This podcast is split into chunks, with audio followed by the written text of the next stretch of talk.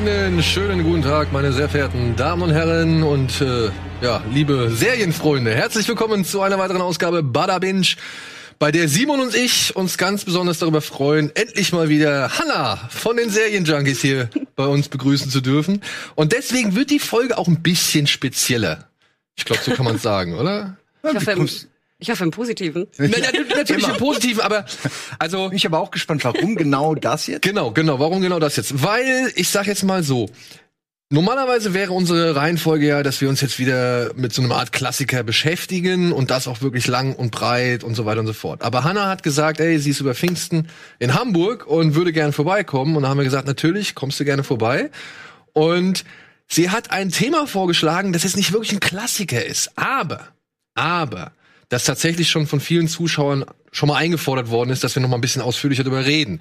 Und deswegen werden wir heute etwas ausführlicher über The Witcher reden. Ja, weil Hannah das sich so gewünscht hat.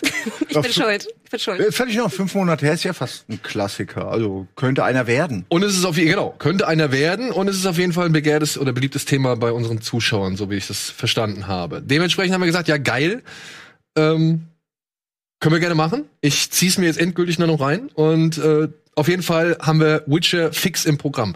Aber dann hast du natürlich gesagt, ey, ich würde gerne noch mal über was, das eine oder andere reden. Dann habe ich gesagt, Ja, ey, es ich gibt ja ständig was Neues. Ne? Während Genau. wir über die Themen reden, kommt schon wieder auf irgendwo eine Staffel raus, wo du denkst, ey, die ist auch geil. Ich habe gerade gestern, kommen wir gleich dazu, aber Kontrollverlust habe ich gestern entdeckt, würde ich am liebsten jetzt schon drüber reden. ne? Gerade kann wahrscheinlich keiner gesehen jetzt. Ne? Noch Diese nicht, nee. französische Serie, kann ich auch nur, Ja? kann ich sehr empfehlen. okay, siehst du, aber das meine ich. Simon, ich musste Flower Fights gucken. Sorry. Ey, da reden wir halt auch gleich drüber. Ich muss das ja auch gucken. Ja, da können wir auch gleich drüber reden von mir aus, wenn ihr wollt. Das ist ein guter Fight. Einstieg. Ja, Simon hat mir gesagt, ey, hier, ich würde auch gerne über Flower Fights reden. Dann auch noch über Dispatches vom Elsewhere. Und weil ich irgendwie einen kleinen Narren dran gefressen habe, habe ich mir gedacht, ja komm, dann können wir noch mal kurz über Space Force reden. Und weil dann auch Hannah da ist, die natürlich aufgrund ihrer Website oder aufgrund der Website, für die du verantwortlich bist, mit ähm, wirklich absolut up to date ist, ja, mit, über wen, mit wem besser sollten wir über solche Sachen aktuellen Sachen reden, wenn nicht mit dir? Also dementsprechend wird es heute ein bunter Mix aus, äh, sag ich mal, intensiv und oberflächlich. Nein, auf, auf, aus intensiv und vielleicht nicht ganz so intensiv. Ja, sagen wir es so. Und dementsprechend Flower Fight, Simon. Was, ich ich habe nicht Naja. reingeguckt, ich habe es nicht geschafft. Ich musste noch Witcher beenden. du, hast es, also du hast es nicht geschafft, weil es dir auf den Sack ging? Oder Nein, nein, nein, nein. Ich habe tatsächlich, ich habe Dispatches geguckt, Okay. ich habe Flower, ich habe, ich habe Witcher geguckt und ich, Ich habe zweifle nicht daran, dass du dir Mühe gibst. Ich wollte nur wissen, warum du es nicht geschafft hast. Also ich kann dazu nur kurz eine Geschichte erzählen. Meine Freundin guckt diese britischen Shows wahnsinnig gerne. Die sind nämlich echt besser als die amerikanischen, weil die oft die haben das Grundthema ist eher Spaß und lustige Leute und Nettigkeit und so eine Wholesomeness und so dieses gemeinsam etwas schaffen und ach komm, ich bewerte das jetzt, aber es ist am Ende alles Spaß. Das schwingt da so mit. Wohingegen beim amerikanischen geht's immer um alles. Es ist immer, es wird sich angezickt, es, es werden kommen die niedersten ähm, äh, Gefühle raus der Menschen und man sieht so richtig den das, was man eigentlich nicht gerne sieht, finde ich, ist so mein Eindruck. Wenn ich jetzt auch RuPaul mal vergleiche mit irgendwas Britischem, Great British Bake Off oder so. Und Big Flower Fight geht genau in diese Guter britische. Bake Off ist super, ist eine der populärsten Serien. Äh, wirklich. Big Flower Ich komme nur nicht so auf die Idee, sowas zu gucken. Das Geile ist, ich wusste nicht mal, dass es sowas gibt. Ne? Es gibt Landschaftsgärtner.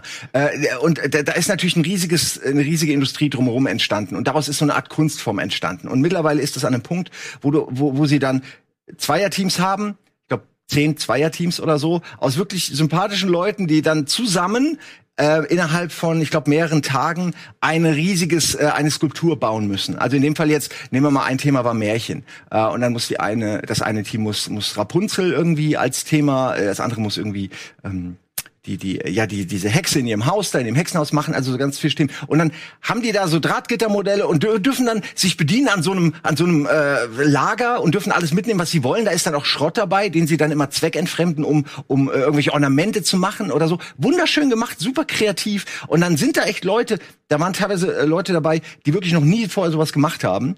Äh, so ein super süßes, frage, cooles Paar. warum?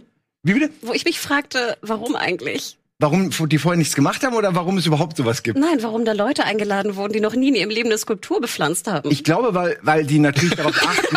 naja, weil wegen der Geschichte. Ne? Genau deshalb, wenn die da jetzt nur Profis hätten. Die haben dann natürlich auch Leute, die richtig krass sind. Dann haben sie da Influencer, die sind direkt rausgeflogen. Gut so, die waren nämlich super scheiße. Das waren die einzigen, die mir auf den Sack gingen, ne? weil die waren so geleckt. Engländerinnen? Hm? Die bitchigen Engländerinnen? Ne, die waren nicht bitchig, die waren einfach Influencer. Weißt du, so typisch gelacktes Instagram-Pärchen. Und dann, äh, nee, war nicht gut. Aber alle anderen sind so nett, die gehen so cool miteinander um, während sie sich zusammen überlegen, wie machen wir diese Aufgabe jetzt? Und dann ist es halt schön, Leute zu sehen, die halt nicht professionell wissen, ja, ist ja klar, ne, ich mache erst, hab das Modell hier und dann, sondern das Leute, die halt überlegen, wie kann ich jetzt irgendwie diesen, die, dieses Projekt umsetzen. Das hat was Hornbach-mäßig oder Obi oder irgendein anderer Baum. Okay, wir haben eine Aufgabe, wir haben das Material. Jetzt, jetzt gilt es. Da ist mal ein, ein äh, Vater mit seinem Sohn. Ey, ich lieb die. Ich liebe die beiden. Der Vater ist so cool und so positiv und so, so, so befürwortend von allem, was sein Sohn da irgendwie denkt. Das ist so eine wunderschön, diese Beziehung zu sehen. Im Ernst, es ist wirklich, mir geht das Herz auf, wenn ich teilweise diese Leute, diese Pärchen da sehe. Das ist ein schwules Pärchen, die, die ziehen sich an, Alter, habe ich noch nie gesehen. So viele Farben, dass das nicht verboten ist, so viele Farben gleichzeitig. Aber jedes Mal, wenn ich die sehe, in jeder Folge denke ich, krass, okay, geil, jetzt zieht's halt durch, ne? Äh, also ich gucke das wahnsinnig gern, die erste Staffel durch und es ist wirklich, es ist wholesome. Anders kann ich nicht sagen. Es ist, man sieht Blumen, man, man Kreativität, es gibt ein paar Witze, aber nie auf Kosten von, von Menschen, sondern eher auf deren Skulptur gemessen. Äh, und ich gucke das wahnsinnig gerne. Ich habe da echt ein schönes, gutes Gefühl. Also ich kann diese britischen Serien sehr empfehlen. Besser als die amerikanischen. Das gibt's bei Netflix, Definitiv. oder? Das ist jetzt bei Netflix ganz neu. Darf ich dazu mal Hanna, genau, ich würde gerne mal deinen reinwerfen? Genau, du hast das ja extra für mich geguckt, dann das weiß ich zu schätzen. Also das wissen vielleicht einige, ihr wisst es vielleicht nicht, aber ich gucke sehr gern Reality und ich gucke sehr gern US-Reality. Deswegen hast du mich gerade so ein bisschen ange ans Bein gepisst, gerade ein bisschen, naja. weil ich nicht weiß, ob du. Ich würde jetzt nicht das mit RuPaul vergleichen, weil das für mich eher eine Show ist und die ist wirklich sehr hart. Ich weiß ganz genau, was du meinst. Aber es gibt ja, sage ich mal, auch andere Formate in USA, gerade im Reality-Bereich, die finde ich ähnlich sind und die ich persönlich lieber schaue, weil da die Kreativität, die dort, sage ich mal, was das Thema ist, mir mehr zusagt. Also du sagst jetzt genau, sie bauen äh, Blumengebilde und ähnliches. Da frage ich mich natürlich, was sozusagen, warum da manche auch dabei waren, die keinen Plan davon hatten. Fand ich ein bisschen schade, weil ich zum Beispiel aus der Project Runway Szene komme. Hm. Also ich habe, glaube ich, 15 Staffeln Project Runway gesehen. Ist US. Germany's Next Topmodel? Äh, nee, es geht ne? um, die machen, das sind so Kleiderdesigner. Ja, die machen okay. nur Kleider. Das ist quasi dasselbe für Fashion Designer. Okay. Meine Freundin guckt das auch alle. ja klar, aber ja. So, und äh, da geht es weniger um Teams und du hast recht. Das, das Interessante bei Project Runway ist, es ist immer, wenn es eine Teamsendung gibt, dann kloppen die sich immer und zicken sich dabei an. Und es ist nicht so, es hat nicht so eine schöne Stimmung wie hier deine, das deine ist Flower Was ich eigentlich sagen will, ja.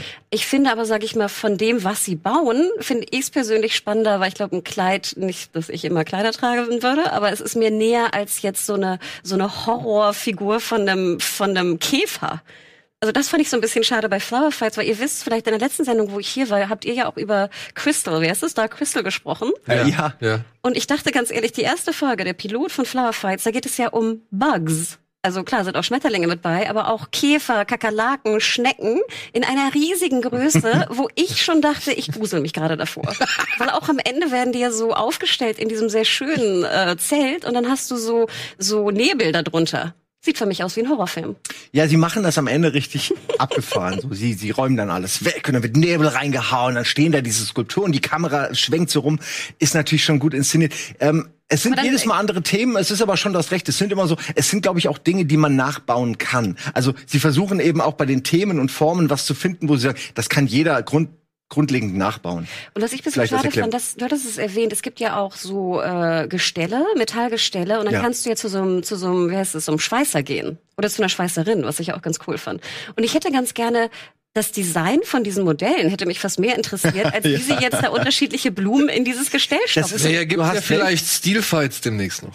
Ne, ja, das wird auch noch kommen, ja, Schweißfei, Schweiß, ich weiß, nicht genau, ja, aber irgendwie so. Ja, auch, Weld, ja. ja, aber so Welder dann sind und eine Skulptur. Ich garantiere euch, das wird, dieses Thema an sich wird uns nicht loslassen. Dieses Battle-Competition-Thema mit allen Bereichen wird irgendwann kommen. Aber ich gebe dir recht, ich fand es interessant. Netflix hat ja schon lange versucht, solche Shows mehr zu produzieren. Und ich finde oft, das ist ihnen nicht so gut geglückt. Und ja. hier bei ähm, Flower Floorfights, finde ich, haben sie es genau richtig gemacht. Sie haben interessante Casting-Leute gecastet, ne? weil es kommt ja meist auf die Leute an. Also ich Genau. finde dieses schwule Paar Hank und Jan, oder wie auch Ja, genau, ne? ja, die beiden. Der eine war ein Däne, der andere, glaube ich, ein Holländer. Das war so bezaubernd. Ja. Ich mochte zum Beispiel auch gerne, da war so eine Blumen, wie heißt es, so eine, so eine Hochzeitsblumen-Lady aus Baltimore mit ihrer Assistentin. Ne? So eine ganz liebe äh, Lady einfach. Das war süß, das war bezaubernd. Und deswegen schaut man sowas ja auch, wenn man wissen möchte, wenn du sagst jetzt Vater und Sohn, wie bauen die das? Also es war süß.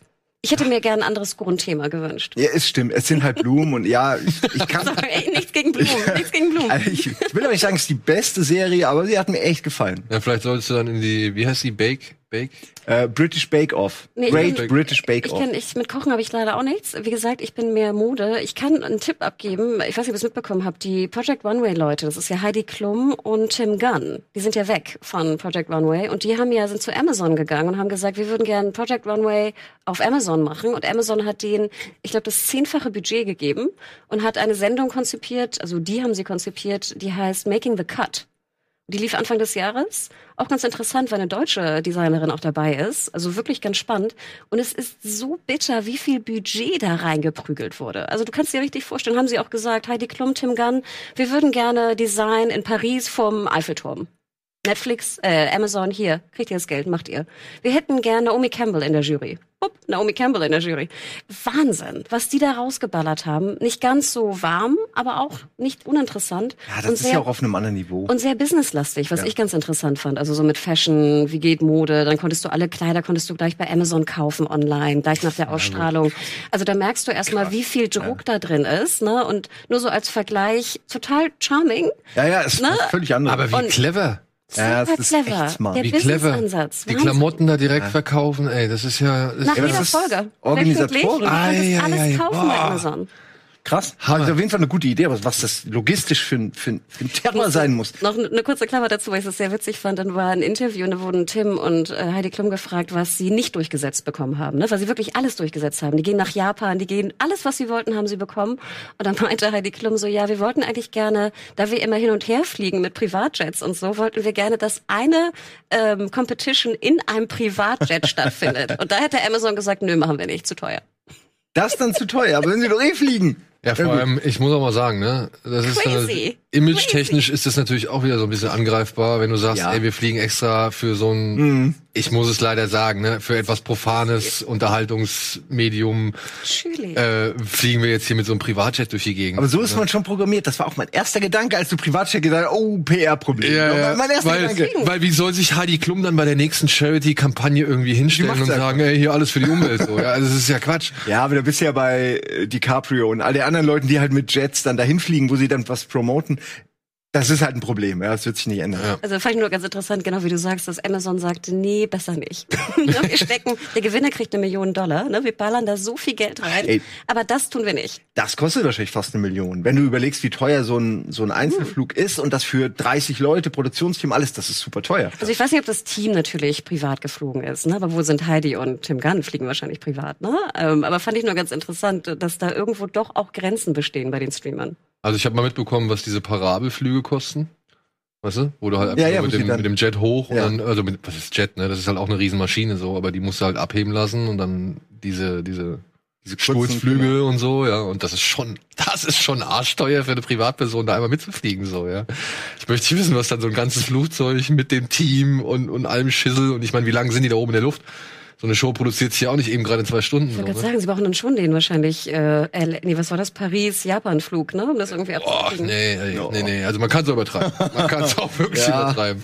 So clever ich die Idee finde, diese Klamotten da zu verkaufen, ist wirklich ein sehr Nein, nein, sie haben es ja auch abgelehnt. Also denk dran, wenn Aber guck mal, was das für, was das für Möglichkeiten. Die könnten jetzt auch diese, diese Top Gear Leute jetzt irgendwie eine Autoschraubershow irgendwie, äh, weiß ich, da, da da schrauben sie dann irgendwelche Autos zusammen dann und dann werden die Autos dann per Du Amazon. kannst Merch gleich verkaufen, ne? Du kannst alles machen. Wahnsinn. Nicht schlecht. Also, Boah, ich fand die. Grundidee auch ganz spannend. Und die mussten dann auch, die Designer mussten nicht nur hier rumdesignen, sondern die mussten dann auch den Fotoshoot planen, sie mussten ihre Website planen. Also da war auch ein bisschen mehr Business dran. Dann mussten sie einen Business-Pitch, ihren, ihren Businessplan mussten sie vorstellen bei Amazon. Also es war interessant, sehr Amazon-lastig natürlich, aber gerade, ich fand, da waren mehr Aspekte drin, die interessant waren. Natürlich auch Heidi Klum, wieder alles ein bisschen drüber, ne? Da musste sie noch so halbnackt irgendwo rumtanzen. Also es war äh, an der Grenze des Erträglichen manchmal, aber ich fand es insgesamt interessant für Leute, die jetzt mehr mit Mode anfangen können als mit Blumen. Sorry. Ja, nee, guter Tipp. Äh, Werde ich auch meiner Freundin. Aber gibt es natürlich mal, dann ja. auch eine Menge. Hm? Also es gibt ja bestimmt auch eine Menge. also die, da gibt es eine große Menge mit Blumen und es gibt eine große Menge mit Mode und ich glaube, äh, die haben Mhm. Genug, also die können sich nicht beschweren über, über Genau, und dann noch die ganzen Köche und so. Ja, ja, gibt's, gibt genug, glaube ich. Ja. Wobei ich mich dann, wo wir jetzt schon bei Amazon sind, gefragt habe, ja, für wen ist eigentlich Dispatches from Elsewhere gedacht? Weil das ist dann wieder wahrscheinlich so ein Liebhaberprojekt. Ne? Also mit Project Runway, da ballerst du zwar rein, aber da kannst du sein, die Rendite ist auf jeden Fall. Das ist ja auch keine Amazon Original. Okay, stimmt, das Ja. merkt man anhand der, der, dieser komischen äh, Schwarzblenden, wo immer noch Werbung angedeutet wird. Also es ist ein Lizenzeinkauf, ne, AMC, aber es war dein Vorschlag. Ich war sehr überrascht, dass du es vorgeschlagen Ach, hast. wirklich überrascht? Ne, ich bin äh, hier Jason Siegel war doch. Genau, genau. Ist ja der ähm, einer der Hauptcharaktere von How I Met Your Mother, den eigentlich der einzige meiner Ansicht nach, der ein echtes Talent hat so. Ähm, äh, meiner Ansicht nach aber ist der tatsächlich besser als Autor oder als als als Producer, weil er ist ja mit an dieser Serie beteiligt. Ich nehme an, es ist wie so oft Du kommst als Seriendarsteller schwer irgendwo anders rein, weil du eben gebrandet bist. Dann denkst du dir was Eigenes aus, um ein Vehikel zu haben für deine Er Rolle. hat ja schon ein paar Filme geschrieben und Regie Ja, ja, genau. Also ich meine, plus du hast Erfahrung, aber in dem Fall, das ist das erste Mal, dass ich ihn wahrgenommen habe als als jemand Kreativen dahinter. Ich jetzt. Also wie gesagt, ich bin nicht, ich bin da nicht so firm drin. Ich kenne ihn nicht so gut. Äh, aber da habe ich gemerkt, dass der Typ meiner Ansicht nach äh, echt was drauf hat. So, es ist eine Serie. Ähm, Oh Gott, wie beschreibt man die? Also es ist ähm, eine, so eine Mischung aus verschiedenen Sachen. Es ist ein bisschen äh, Mystery, es könnte Thriller sein, es könnte, es kann verschiedene Sachen sein. Es bietet dir quasi alles Mögliche an und geht das dann die verschiedenen Ideen und auch die verschiedenen Charaktere geht's dann sukzessive Folge für Folge durch. Primär geht's aber um die Figur von äh, Jason Siegel. Ich hab vergessen Peter. Peter. Peter, ähm, der einfach jemand ist, der sehr unemotional ist, der wenig, sag ich mal, am Leben teilnimmt, der sich isoliert fühlt und als Einzelgänger und der zum ersten Mal durch eine Kette von Ereignissen äh, auf den Trichter kommt, dass das Leben vielleicht doch irgendwie spannend sein kann und interessant und ihm quasi äh, die Möglichkeit gibt, etwas Besonderes zu sein oder ihm suggeriert, dass er eben, dass er special ist, um so zu sagen. Jetzt ist natürlich der Twist, dass er nicht der Einzige ist, dem das gesagt wird, nicht der Einzige ist, der auf der Suche nach diesem mysteriösen, ich nenne es mal ein Fragezeichen, ich will überhaupt nicht spoilern, äh, äh, quasi der diese Aufgabe verfolgt, die ihm gegeben wird. Ähm, Ja, ich finde, man könnte jetzt schon sagen, weil die man kann ein Serie. bisschen mehr, ich, ich, ich neige nur dazu, Ja, ja. viel zu sagen, deswegen überlasse ich das lieber den Spoiler-erprobten. Ich würde sagen, egal was du erzählst, es wäre gar kein Spoiler, weil es so crazy ist. Das stimmt ist schon sehr. Genau, also ich bin jetzt- auf einmal, ja. ich muss dazu- unterschiedliche Wege. Ich muss dazu sagen, ich bin jetzt bei in Folge 3, in der Mitte von Folge 3, vielleicht noch so 20 Minuten übrig. Und von Durchschnittslänge ist so 30, äh, 4, 43 Minuten ungefähr, ne? Und ich habe jetzt noch so 20 Minuten von der dritten Folge übrig. Und Folgen sind recht lang, ne? Fast eine Stunde. oder so. Nee. Äh, 50 Minuten? Nicht? Unter 45. unter 45, Erst? ja, ja, Ich habe die viel länger in Erinnerung. Okay, unter 45. Weil sie auch ein bisschen langsam erzählt sind. Ja, das ist es wahrscheinlich. Und ich finde, man kann schon sagen, dass da so gesehen diese Menschen vor zwei Fronten gestellt werden. Und diese Fronten werden ja auch schon direkt von Beginn an erklärt. Also es gibt zum einen diese Gesellschaft from elsewhere, also diese elsewhere, sonst Elsewhere Society, glaube ich. Elsewhere Society, genau, äh, Elsewhere, ja genau, diese diese irgendwo Gesellschaft und dann gibt es dieses Je, Jeune-Institut? das Jejun Institut.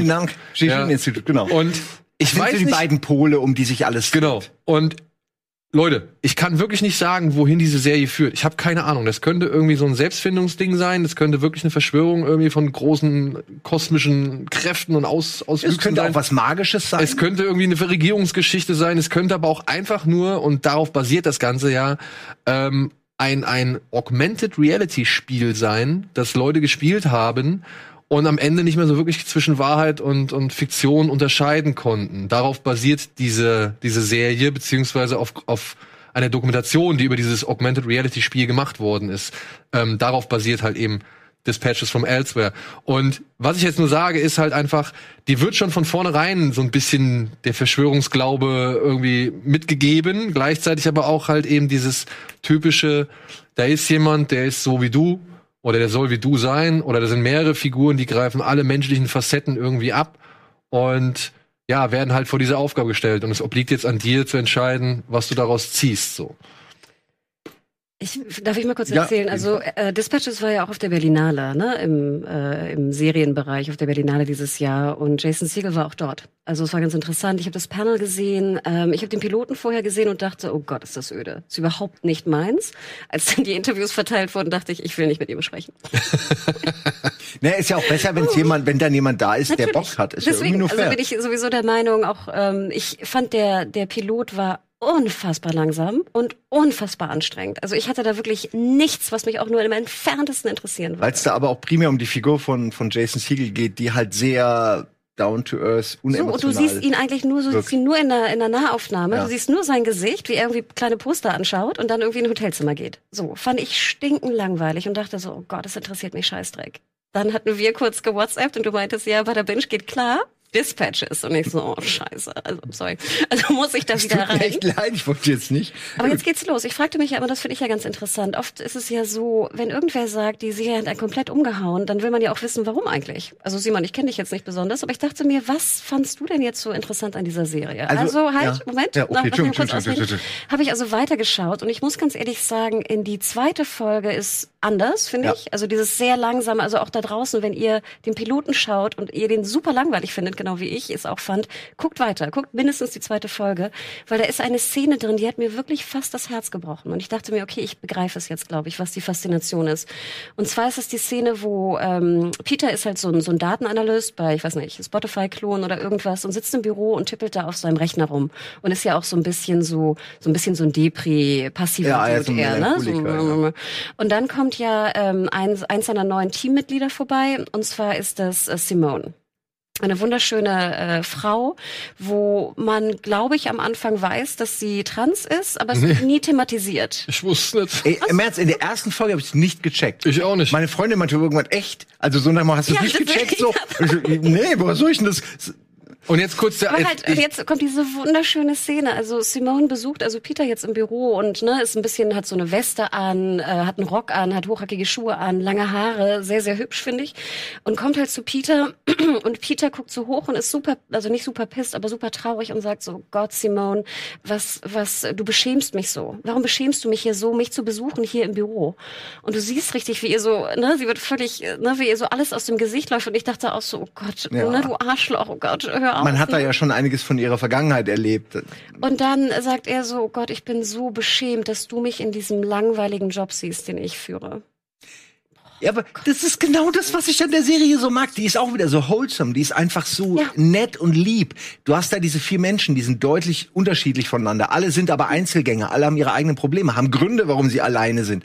Und die werden per random sozusagen zusammengeworfen, kriegen diese Aufgabe und fangen an, in dieser Aufgabe aufzublühen und das Leben zu entdecken und, und, der, und das, die, das Magische in der Welt zu sehen. Auch wenn es vielleicht, wie gesagt, ich habe gestern fünf Folgen durchgesuchtet, von der zweiten bis zur siebten. Und ich hätte noch weiter geguckt, wenn ich nicht hätte wegen heute ins Bett gehen müssen. Es hat mich zumindest, ja, ne, weil ich, schon, weil ich wirklich wissen will, im Ernst, die siebte Folge ist so ein Mindfuck, und dann weißt du, es sind noch zwei Folgen. Und ich weiß halt bis jetzt, ich will, will wissen, wie es ausgeht, wirklich. Jetzt bin ich hundertprozentig gehuckt.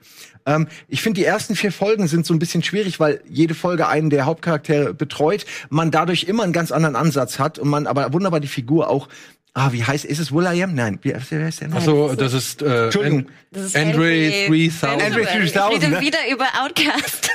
Aber er ist, er ist auch fantastisch. Er spielt so einen, so einen, so einen hyperintelligenten, sehr nüchternen, äh, auch sehr ruppigen, äh, so ein Genie einfach, äh, der quasi einfach an diesem Rätsel verzweifelt und einfach nicht aufhören kann. Er muss es lösen, weil er, weil er halt, ähm, wie nennt man das? Ich habe vergessen, aber es ist halt ein, ein Zwang, eine zwanghafte Störung bei ihm. Und ähm, er zwingt mehr oder weniger alle anderen dann immer wieder dazu, jetzt doch noch einen Schritt weiter zu gehen. Und es ist so, wie die charakterisiert werden. Das ist alles so irgendwie, irgendwie total glaubwürdig, obwohl die ganze Geschichte halt ziemlich, ziemlich konfus und auch eben so ein bisschen chaotisch erzählt ist. Also ich mag es, weil es mir das Gefühl gibt, es steckt mehr Magie in dieser Welt, als wir es uns ähm, erträumen lassen, wenn wir da mit dem Hand auf, aufs, aufs Handy durch die Welt gehen. Und mir gibt es das Gefühl, fuck, da draußen sind noch, da ist noch Magie, da sind noch äh, Wunder. Also äh, anders kann ich es nicht sagen. Ich gebe dir 100% recht. Ich bin durch. Ich habe überfixt das oh, Ding okay. durchgeballert. Ähm, ich möchte aber gar nicht spoilern oder sowas. Ähm, aber ich muss sagen, genau was du sagst, dieses, es ist wahnsinnig warm, die Charaktere sind wahnsinnig unterschiedlich, aber somit auch interessant. Und man führt auch so ein paar Rückschlüsse an sein eigenes Leben, finde ich. Genau wie du sagst. Wir latschen irgendwie durch diese tollen Städte, Hamburg, Berlin, Wo wahnsinnig viel Kunst ja auch draußen ja. ist, wo wahnsinnig viel passiert und wir latschen da einfach so durch die Gegend und kriegen das irgendwie gar nicht mit. Und das Ding ist ja auch genau wie du sagtest, es basiert ja auf dieser Doku. The Institute habe ich auch gesehen übrigens. Ach komm. Gibt's gerade bei, ich mache jetzt wieder Amazon-Werbung, ich werde nicht bezahlt von Amazon, äh, kann, kann man äh, leihen. Also okay. kostet ein Fünfer, aber ich finde sie auch ziemlich schlecht. Sorry. Also die Doku ist nicht gut gemacht, ah, okay, dann aber sie ist inhaltlich interessant. Also deswegen, weil allein, wo Jason Siegel da seine ganze Kreativität raus hat, weil da sind so kleine Feinheiten drin. Zum Beispiel, ich glaube in Folge zwei oder drei ist das, wo, wo Peter und Simone auf, diesen, auf dieses Dach gehen ja. und Fishtown suchen. Und dann Ach. kommt sozusagen die Offenbarung, weißt du das schon?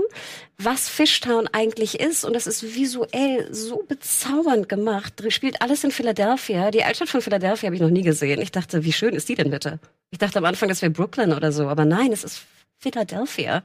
Und es ist so warm und bezaubernd. Und ja, manchmal finde ich, hat es ein paar Längen, aber nachher wirst du belohnt durch Kunst, durch Kreativität, durch Wärme von Personen und Menschlichkeit. Es hat mich ziemlich umgehauen.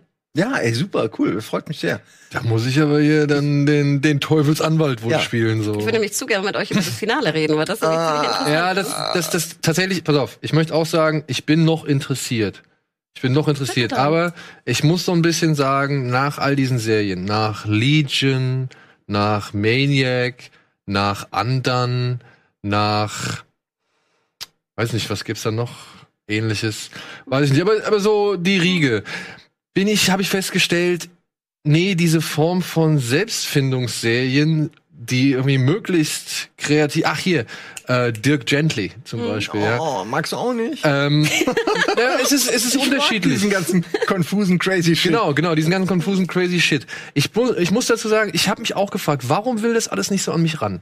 Ja, also Legion. Du stehst mit beiden Beinen im Leben. Du hast dein Leben sagen. schon im Griff. Du zweifelst du nicht mehr. Du suchst nicht mehr.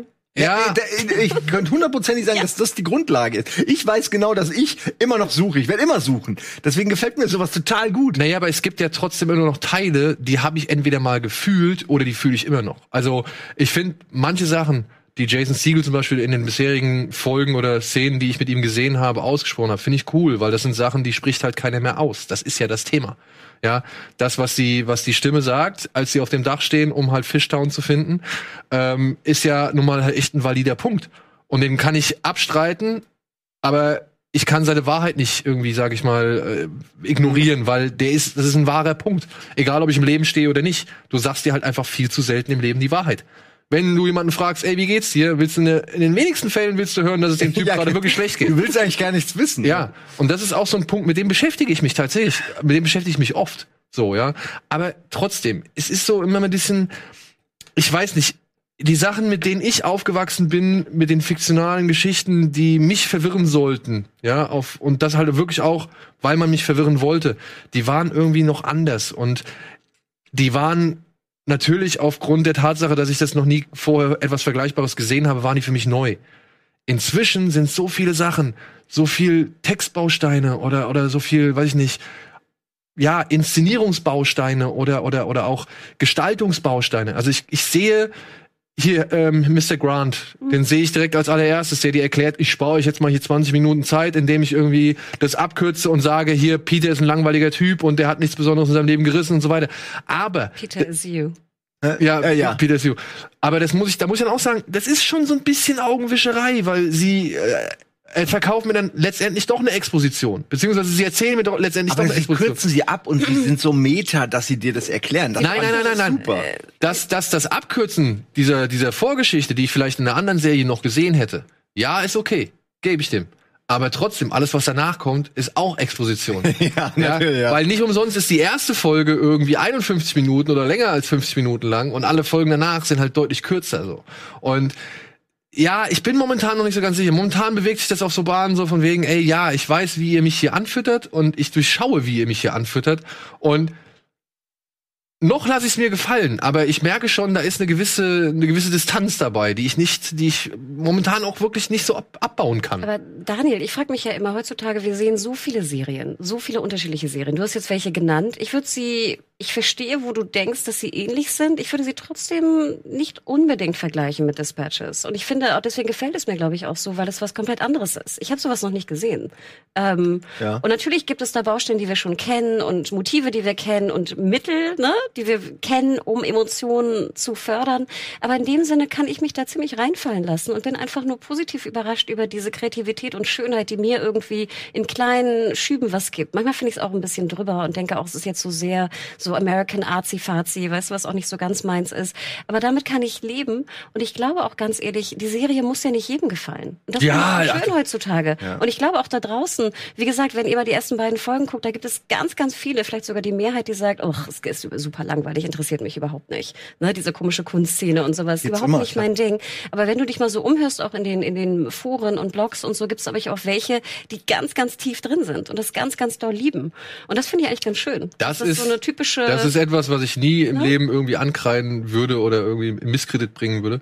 Ich sag nur halt, ich versuche halt zu ergründen, warum mir das, weil bei Maniac, da ging mir das tatsächlich so auf die Eier, dass ich anhand der ersten zwei Minuten wusste, worum es in dieser, in dieser Serie geht, aber mir noch acht Folgen angucken oder zehn Folgen angucken muss, ja, um halt wirklich am Ende nur das zu bekommen. Aber, das, zum, aber zum Beispiel das mag Maniac. ich nicht. Maniac, mir geht es ja nicht darum, worum es geht. Mir geht es darum, wie wir da hinkommen. Ja, aber auch wie wir da hinkommen, hat mich dann, das ist das Ding. Die einzige Serie, die meiner Ansicht nach wirklich verstanden hat oder beziehungsweise das wirklich ausreizt, was sie für Mittel in der Hand hält, um eben gewisse Mittel, zu denen bisher noch keiner vorgedrungen ist, irgendwie, um sie zu visualisieren. Das ist für mich die einzige Serie, die es für mich da in der Hinsicht geschafft hat, ist für mich Legion. Hm. Legion dreht so frei, was das angeht und ballert dir so optische wie halt auch inhaltliche Fragezeichen so so krass um die Ohren und auch so geschickt und versiert. Ja, das war mir too much, das gebe ich gerne zu, aber da respektiere ich auf jeden Fall am allermeisten den Ansatz. Und bei den anderen, da wirkt es immer alles so ein bisschen ausgedünnt und so ein bisschen noch leicht verträglicher. Und auch, und das will ich gar nicht abstreiten, absolut mit wirklich hervorragenden, schönen, traurigen, gefühlvollen und zauberhaften Momenten geprägt. Das will ich nicht abstreiten. Dieser Moment auf dem Dach, wo sie halt versuchen, Fishtown zu finden. Da gibt's diesen tollen Moment, wo sie sich gegenüberstehen und Simone steht da und sieht sich selbst hinter Jason Siegel und ihr selbst sagt, ey, versau mir das jetzt nicht. Und das fand ich einen so, so starken, okay, ich Gänsehaut. Wirklich. Nee, ich hab da, das ist aber das meine ich, es ist eine Serie, wo einem die Charaktere eben nicht egal sind. Wohingegen bei vielen anderen Serien will ich die Story wissen oder Lost oder so als Beispiel. Ne? Als ob mich dann irgendwann Locks Privatleben interessiert. So, ich will einfach nur noch wissen, hat er jetzt recht, ist ja. alles Schicksal oder nicht, halt die Fresse mit deinen Rückblicken. Aber, aber, naja, so geht's mir bei, bei Lost irgendwann. Ich liebe den Charakter Locke, aber irgendwann ging er mir furchtbar auf den Sack. So, das ist der Typ, der im Rollstuhl saß vorher. Ich wollte nur sagen, mir ging's nicht so. Ich würde weiterhin wissen, warum Juliet da noch auf der Scheißinsel ist. Ja, okay, gut. Ja, Lost ist echt so, so eine Wunde bei mir. ähm, eine Sache, die ich noch herausheben möchte, weil die für mich Genau wie du meintest bei Maniac. Bei mir war das am Anfang der Moment, wo ich wusste, ey, die wird mir gefallen, die Serie. Aus irgendeinem Grund wusste ich es da schon. Und zwar der erste Moment, wo der, ähm, ich nenne mal den CEO der, der Elsewhere Society, mhm. nein, äh, von dem Jijun Institute mhm. ist der, ne? Octavio. Ähm, Octavio, Octavio, genau. Ja. Ähm, auch, Richard E. Grant, oder? Ja, ja richtig, einfach supergeiler Schauspieler. Und auch, er sitzt einfach nur so da, roter Hintergrund und schaut in die Kamera. Das ist der Anfang. Und ich glaube, das geht eine Minute oder länger, wo er sagt nichts. Und dann einfach ganz cool, now that I have you. Äh. Und nun Scheiß, das ist so fucking genial, das ist so brillant. Und ich habe das noch nirgendwo gesehen. Sicherlich ist das nichts Neues. Erstmal warten, angucken, ne? Und so, also in einem, in einem, in einem Zweiergespräch, glaube ich, in einem Bewerbungsgespräch hat man sowas häufiger schon mal gesehen, kann ich mir vorstellen. Aber in dem Moment, das hat mich so geflasht und der Typ spielt das so gut. Ich war direkt, ich war direkt äh, quasi von ihm besessen. Weißt du, wer das ist? Weißt du, wer das ist? Ich weiß gerade nicht, welche Rolle er noch gespielt hat, aber ich habe ihn Kannst schon du dich noch gesehen. an Hudson Hawk erinnern? Ja, klar. An diese beiden. Aber nicht. An dieses nicht Pärchen, dieses Geschwister- oder Ehepärchen, der Bösewicht von Hudson Hawk? Ja, ja, ja. Ja, der hier diesen das ist er, ne? das ist er. Boah, ist ja lange her. Aber das kann ich Nein, gar nicht. Er, hat doch, er war doch letztes Jahr auch Oscar Ja, ja, bei ähm, äh, Can You Ever Forgive Me? Genau. Aber ich versuche ja nur einzuordnen. 20 Jahre her und furchtbarer Film. Aber ich versuche eher einzuordnen, was dir eher im Gedächtnis hängen geblieben ist, weil ich glaube, du hast Can You, Can you Ever Forgive Me nicht gesehen. Nein, nein, Herzen, du kennst, er kennt mich zu gut. ähm, aber ich muss sagen, ich mag jeden einzelnen Schauspieler. Ich bin richtig, äh, also mich hat die Serie total gecasht und ich mag es, dass sie mir den Glauben an die Magie im, äh, im Alltag wiedergegeben hat. Auch wenn es nur eine Serie ist. Und ich will wissen, wie sie ausgeht. Ich hoffe, dass sie nicht irgendwie so ausgeht, dass all das wieder verpufft. Mal gucken. Ich werde ich, Angst. werd- ich werd, ich werd noch weiter gucken. Ich werde noch weiter gucken. Ich würde gerne noch eins sagen. Ich weiß nicht, Ich, ich will auch gerne noch zwei Sachen sagen. Aber du. Genau, ich will noch einmal kurz sagen, weil das fand ich ganz interessant, als also Jason Siegel da auf der Berlinale war und da im Panel war, dachte ich die ganze Zeit, weil ich hatte auch seine letzten Filme gesehen und ich fand sie ganz nett, aber die haben mich jetzt nicht so berührt. Es ist jetzt kein Schauspieler, ich liebte Freaks and Geeks, natürlich, aber es ist jetzt kein Schauspieler, der mich irgendwie berührt, sage ich mal so. Und dann fragte ich mich, woher, woher hat er das? Ne? Also wir erinnern uns an die Doku und es ist ja, ich weiß nicht, ob ihr das wisst, das ist ja, es hat es ja wirklich gegeben in San Francisco. Also da gab es so wirklich Ich kannte die Geschichte noch nicht. Ich finde das eine. Jejun-Institut und da gab es halt Dudes, die das sich ausgedacht haben und andere Personen, die diese Poster auf der Straße gesehen haben, dort angerufen haben und dieses Spiel gespielt haben, diese Schnitzeljagd. Das ist ja geil. Und darum geht nämlich auch die Institute, also die, die Doku. Und da siehst du auch sozusagen die Originalaufnahmen. Und das ist natürlich auch toll, San Francisco, ne? Hat ja auch ähnlich viele Graffitis und ähnliches. Und wie das dann natürlich so ein Eigenleben schaffte, ne? Also wie es immer schneller sich drehte ungefähr, weil die Leute immer mehr auch mit diesen Verschwörungstheorien und so immer mehr reinkamen, auch mit einer Frau, die vielleicht verschwunden ist. Also ganz interessant und angeblich haben sogar 10.000 Leute da mitgespielt über die ganzen, über die ganze Zeit. Und Jason Segel hat da auch mal mitgespielt. Und er hat Okay. dann wohl vor, später versucht, die Rechte zu bekommen von dem, Dude, der sich das da ausgedacht hat. Und das war wohl ziemlich schwierig. Aber daher kommt sozusagen die ganze kreative, der kreative Kern kommt sozusagen aus einer echten, aus einem, aus einer echten Schnitzeljagd, sagen wir so. Das ist ja eigentlich Ja, geiler. und vor allem, das macht es noch interessanter, weil ich glaube, es könnte vielleicht sogar noch mal so einen kleinen Boom davon erzeugen. Ich möchte noch zwei Sachen äh, hinzufügen, die sind nicht so wichtig, aber ich glaube, der eine könnte sogar ein kleiner Spoiler sein. Deswegen versuche ich erstmal die andere Sache abzuhaken. Die Hauptdarstellerin, Eve, Eve Lindley. Lidley, ähm, ich habe das nicht. Ich habe das nicht erkannt und ich weiß, dass, dass das ich, ich hoffe, ich klinge jetzt nicht allzu oberflächlich oder scheiße oder sonst irgendwas, aber ich habe nicht erkannt, dass sie eine Transgender-Frau ist, weil ich tatsächlich die erste Folge auf Deutsch erstmal geguckt habe, um halt auch äh, alles zu verstehen. Ich versuche immer sie eine weibliche Stimme, oder? und da hat sie halt die Stimme von Emma Stone, die deutsche Synchronstimme von Emma Stone, meine Sehr ich. weird. Und ich habe dann irgendwann und irgendwann habe ich dann aber halt geswitcht, weil mir war irgendwie so ein bisschen auch in der deutschen Synchronisation und jetzt vielleicht Nee, noch nicht. Aber mir war so merkwürdig, die Leute empfangen ja dann irgendwann per Radio Botschaften von einer anderen Figur. Und auf Deutsch klang es am Anfang erst wie die Stimme einer Figur, die wir bereits zu diesem Zeitpunkt schon gesehen hatten. Und dann später klingt diese Stimme aber anders. Und dann habe ich halt irgendwann mal auf Englisch umgeswitcht.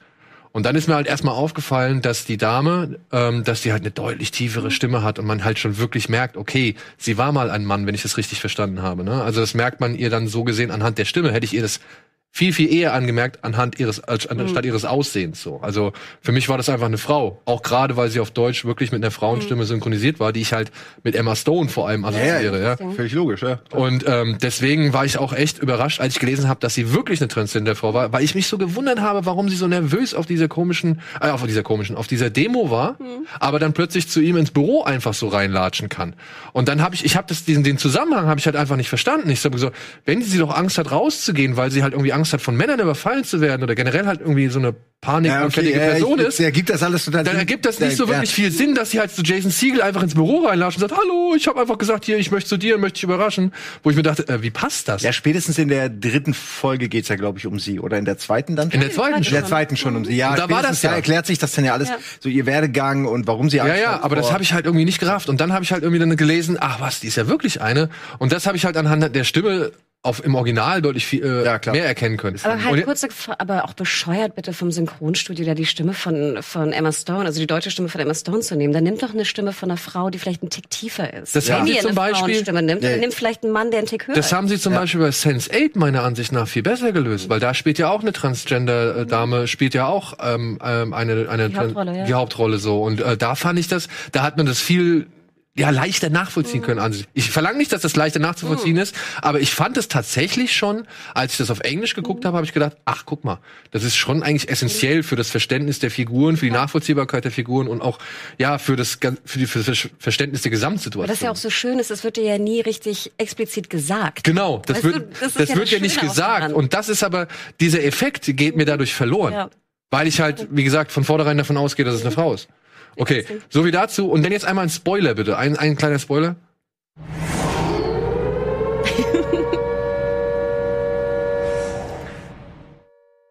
Ich weiß nicht, im Original, im O-Ton, hört sich für mich die Stimme von Commander 14 Mhm. und die Stimme von Octavio ja, Ja, ich weiß nicht, ob du das an. jetzt, ob du da jetzt wirklich drüber reden willst. Okay, aber ich liege, ich, ich bin jetzt nicht so allzu sehr auf dem Holzweg, weil das ist auf, auf Deutsch, wie gesagt, haben sie es doch echt stark voneinander getrennt.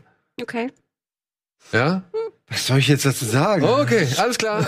Das reicht. Spoiler Ende. Wir gehen in die Werbung und melden uns gleich zurück. Ja, mit äh, Space Force und The Witcher.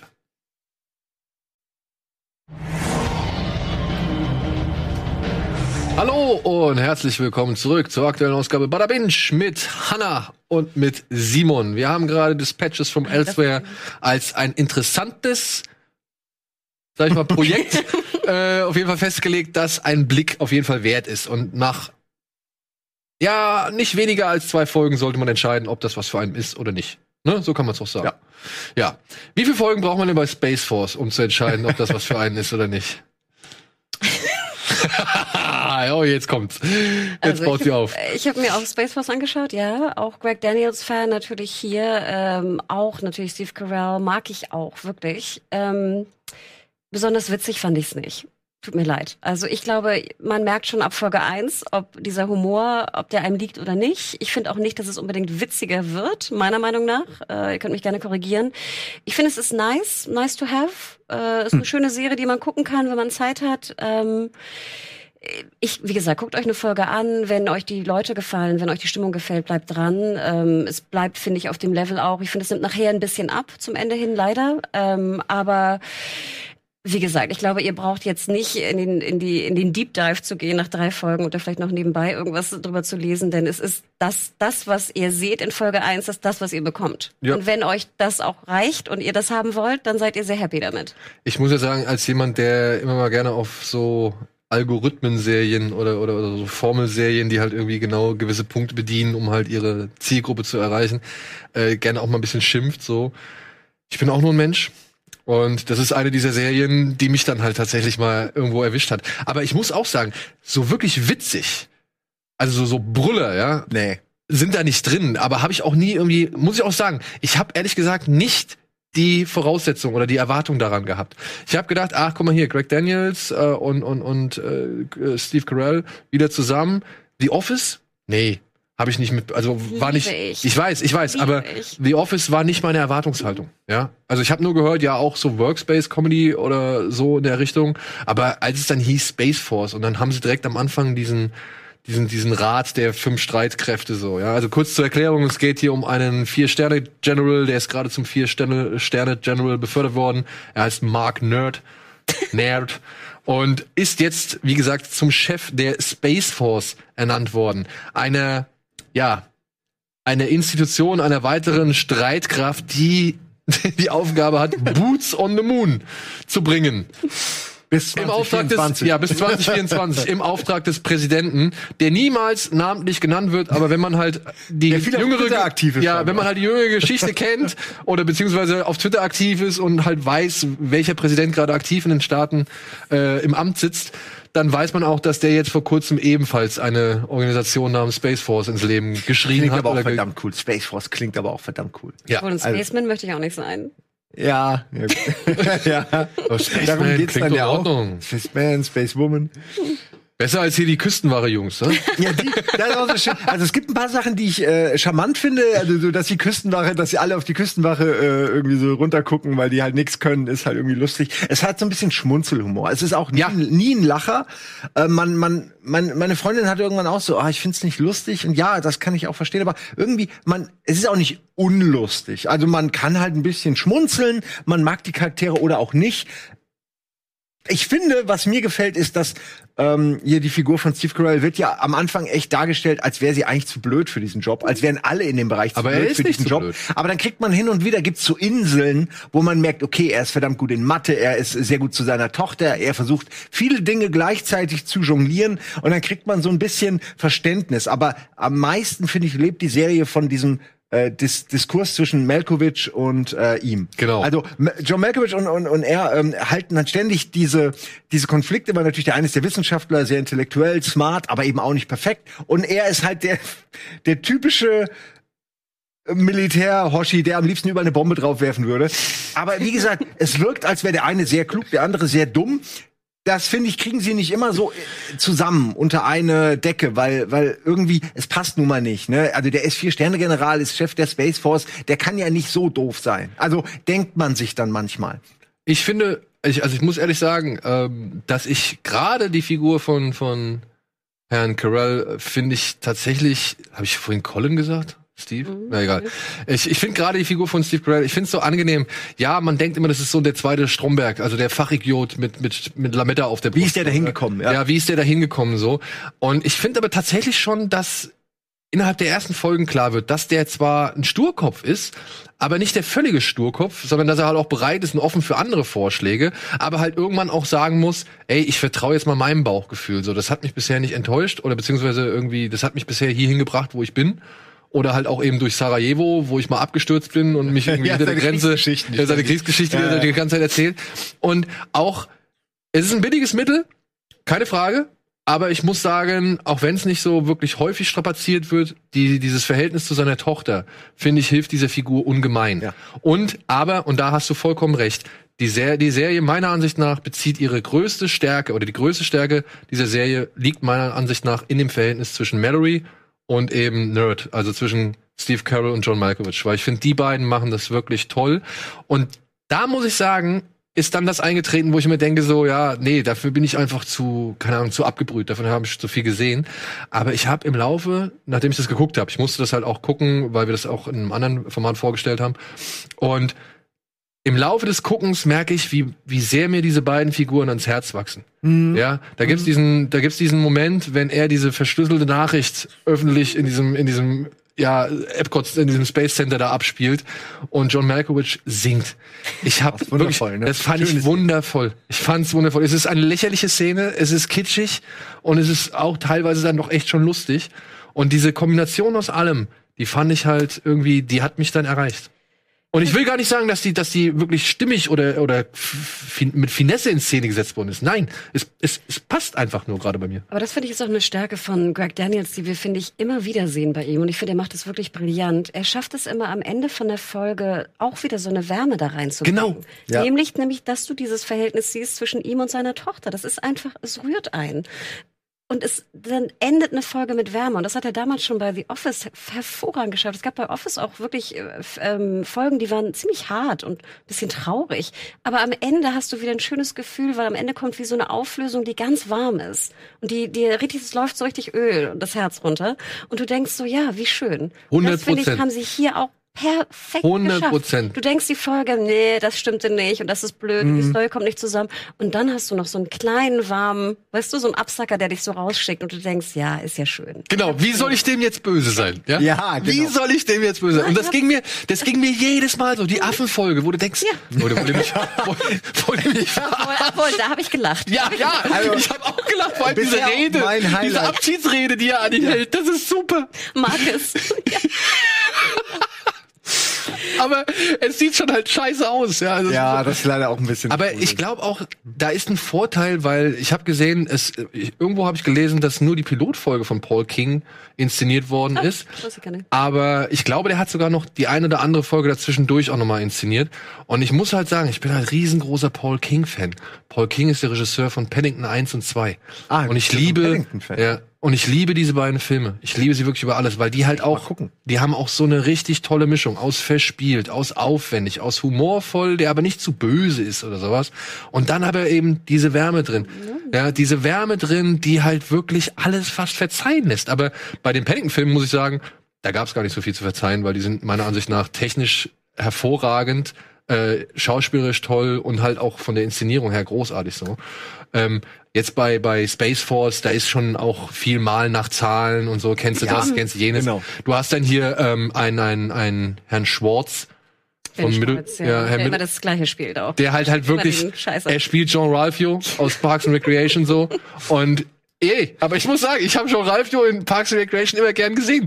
Dementsprechend kann ich mich nicht so sehr darüber aufregen. In House of Lies. Er spielt genau das die gleiche Rolle, hat nur schönere Krawatten an. Ich fand die Krawatten sehr schön. hier. Äh, das hat mich Das ist doch der von der Air Force, oder? Nee, das ist nee. Der, der, der Social Media Manager. Genau. Ach, der, okay, ja, der ist auch Fuck Tony. Genau, Fuck Tony. Heißt der, ist Fuck sein Vorname? Ich hab's nicht gerade, weil die nennen ihn immer Fuck Tony. Ey, stell dich mal Und er heißt ja F. Tony. Also, hat er sich in Fuck umbenennen lassen? Das, ich, es gibt sicher eine Geschichte dahinter. Ich würde sie super gerne wissen, weil ich glaube, das sind so die kleinen Feinheiten, die nicht so genau vor, gesagt werden. Jetzt wirklich so im Amt eintragen lassen. Ey, setz mal einen Fick davor. Geht bestimmt. Meinst ja, ja, keine Ahnung. Geht das bestimmt. Alter. Dann heiße ich, dann, dann gibt's Fick Simon und Fick Daniel. Ich finde, ich finde auch den, äh, ich dachte erst, die Rede über den Chef, Fick Daniel, den Chef von, äh, von der Air Force. Ach, der, der, der, der eigentlich der Kick-Chef war. Kick. Ja, ja, die sind alle irgendwie, ich mag das. Also ich mag die, die, die, das Casting gefällt mir gut. Ich bin gespannt. Ich hoffe, dass für die zweite Staffel das noch ein bisschen besser ja. alles wird. Ich muss dass auch, auch mal ein paar Lacher reinkommen, aber ich kann auch damit leben, wenn es einfach so zum Nebenbei durchgucken eine genau. Serie. Dafür ist es für eine halbe Stunde auch wirklich leicht. Genau, es sind kurze Folgen. Auch. Was ich ein bisschen schade fand, und ich meine, ich weiß, äh, ne, das bin ich jetzt hier auch die, die Person für, aber ich, mich, ich vermisste natürlich auch ein bisschen eine interessantere Frauenrolle irgendwo. Aber die Tochter nachher ja, ging Tochter, die Pilotin. Die aber die, was ist denn mit der Astronautin, mit der Ali? Fand ich ganz interessant. Aber ich fand auch nachher, ich fand immer, ich fand sowieso die Staffel, ich fand das Pacing war irgendwie so ein bisschen off dem Ende hin. Ja, ja. Ähm, also da wurden die Stories irgendwie noch konfuser. Es wurde irgendwie, finde ich, das zum Mond ging wahnsinnig schnell. Zu schnell fand ich fast. Ich hätte gern, gerne echt noch das noch ein bisschen langsamer gesehen. Und auch nachher der Cliffhanger mit seiner Frau im Gefängnis, ähm, auch Lisa Kudrow, ganz ehrlich, auch sehr witziges Thema. Ich fand generell diese ganze Thematik mit, mit ihm und seiner Frau sehr witzig. Aber den Cliffhanger fand ich nicht so geil, ehrlich nee, gesagt. Und das ist auch so einer der größten Kritikpunkte, die ich an, an jetzt die Staffel habe. Ich muss sagen, sagen, die letzte Folge, ich überhaupt nicht. die war irgendwie, die war irgendwie Matsch. Ich also ich auch. Die war irgendwie Matsch, keine Ahnung warum. Das, das, das haben sie nicht richtig hingekriegt. Nee, und sie, jetzt muss man sich auch vorstellen, was ist, wenn das Ding nicht ankommt, ne? Dann hast du so ein, so ein Kackende oder so, so, so, ein, so ein halbgares Ende irgendwie. Und das brauchte das nicht. Und das braucht es nicht. Braucht ja. es null. Und also da sag ich auch, die letzte Folge war halt wirklich so ein echt richtiger Dämpfer, was ein bisschen schade ist, weil ich vorher die, die ganzen Figuren echt alle lieb gewonnen habe und, und auch die Situation immer wieder lustig fand.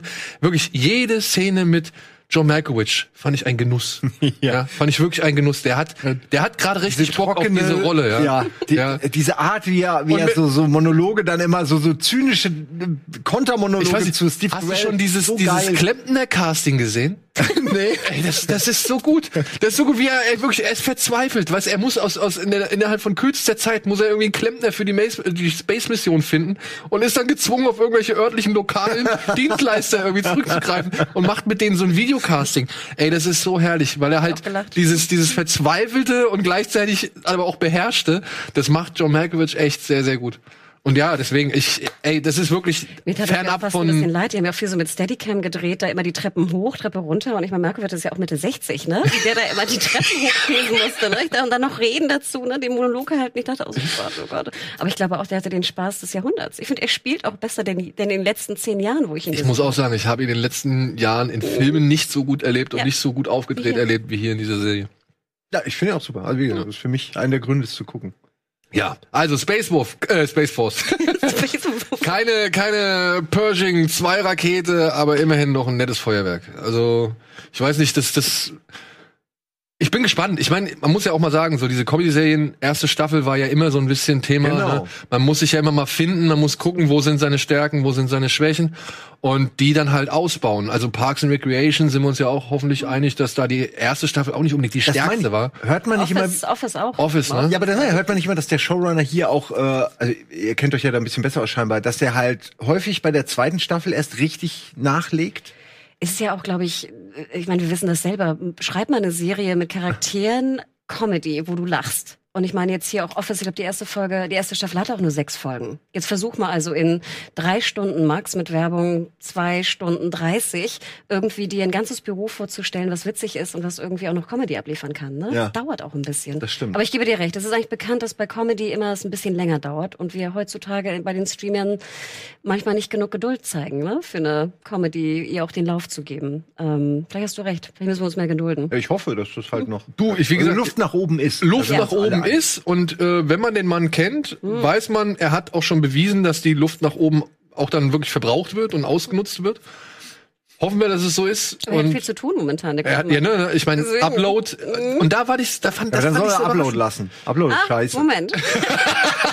Nein, wir haben, nur, wir hatten es vor kurzem, ich war nicht so begeistert, aber Ich war halt auch nicht so begeistert. Die Idee mich finde ich wundert gut, es. Mich wundert es. Da sind so tolle Ideen in Upload drin. Und es ist von dem gleichen Schöpfer. Also das Ich finde, Humorverständnis. die Wärme kriegt er genauso gut hin in Upload. Das, aber das muss ich sagen, die hat mir bisher gefehlt. Da fand ich. Nee, bei mir, ich fand nämlich auch, Upload hatte seine Probleme, aber deswegen dachte ich immer, nee, die Wärme habe ich trotzdem und die Ja. Emotionalität. okay, das finde ich interessant, dass du das sagst, weil die habe ich bei Upload noch nicht so spüren können. Aber auch da sage ich, ich guck's mir erst noch mal zu Ende an. Ich meine, ich bin bei Folge 6, also ich werde die restlichen vier Folgen da auch noch weg, Ja. wegknuspern können, so das sollte kein Thema sein. ja, so, so viel zu Space Force. Eine Serie, die ich nicht ganz so leicht weggeknuspert habe, war dann tatsächlich The Witcher. Und da muss ich zu sagen, ich nehme jetzt hier mal die völlige Außenseiterposition an. Ich habe weder die Spiele großartig gespielt, ich war mal Teil deines Beitrags. ähm, du hast deinen eigenen Beitrag in meinem Beitrag gemacht. ja, genau. So war das. Ja, aber immerhin war ich Teil deines Beitrags. äh, und und hab mal hier in die Spiele hier und da mal reingespielt und reingeguckt und so. Ich weiß natürlich, worum es ungefähr geht. Ich habe aber weder die Bücher gelesen noch irgendwie was darüber hinaus groß äh, mit der ganzen mit dem ganzen Universum von Herrn Sapkowski, ist es richtig, äh, zu tun. Aber natürlich kenne ich Henry Cavill und war natürlich interessiert, äh, wie sich dieser Mann in dieser Figur oder als diese Figur schlägt und was Netflix hier beabsichtigt mit einer Serie über einen Hexer namens Gerald von, sagt man Riva oder Rivia? Kommt ich habe nämlich beide Schreibweisen Die schon gelesen. Engländ- also die englischsprachige Übersetzung ist Rivia und Rivia. die Deutschen sagen Riva. Riva, okay, ah, das ist dann wahrscheinlich so dieses Thema, ne, weswegen dann so viele Namen auch für uns Plötze, Roach und so weiter, ne? Jeskia, Dandelion, da wird's viel, viel durcheinander gehen. Genau. Und ja, diese Serie konzentriert sich so gesehen auf drei Figuren, auf Geralt und seinen Werdegang als Hexer, wie er halt zum Beispiel von Dorf zu Dorf zieht und gewisse Monster unschädlich macht. Er handelt unter, oder die Serie handelt unter anderem von einer jungen Prinzessin namens Ciri oder Cyrilla, deren Königreich von einem Reich namens Nilfgaard überrannt wird und sie jetzt ins Exil treibt und auf die Flucht schickt. Und es geht um eine, ja, ehemalig bucklige Frau, ein, ein wirklich, ein sehr, sehr tragisches Schicksal ähm, namens Jennifer. Jennifer. Jennifer, Entschuldigung, Entschuldigung, Entschuldigung. jo. Oh mein Gott. Namens Jennifer, die halt, ja, zur Hexe wird und, Zu einer Magierin. und zu einer Magierin, Entschuldigung, zu einer Oder Magierin. war sie es nicht schon immer?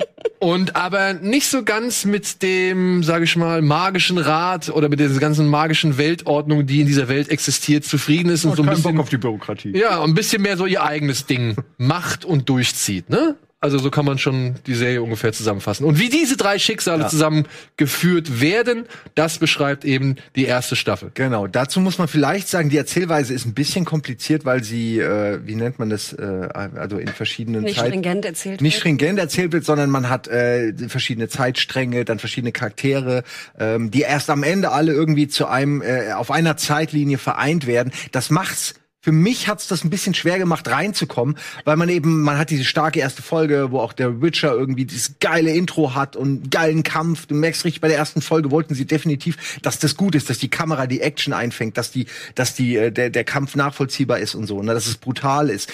Also alles, alles gut eigentlich. Und danach, wenn die einzelnen anderen Rollen vorgestellt werden, das ist auch nicht schlecht. Nur ich habe dann teilweise das Zeitgefühl verloren, weil man nicht vergessen darf, der Witcher an sich, äh, der altert ja nicht. Also der sieht ja immer so aus. Und die anderen Charaktere sind auch mehr oder weniger zeitlos. Das heißt, du kannst sehr schwer, und die machen das auch schwer. Die, Schnitt, andere Zeit, anderer Charakter. Und du weißt nicht mal, dass das passiert ist. Also die machen schon so, dass man äh, ein bisschen mitdenken muss und vielleicht auch mal noch mal zurückspulen oder noch mal gucken muss, wenn man wirklich alles raffen will.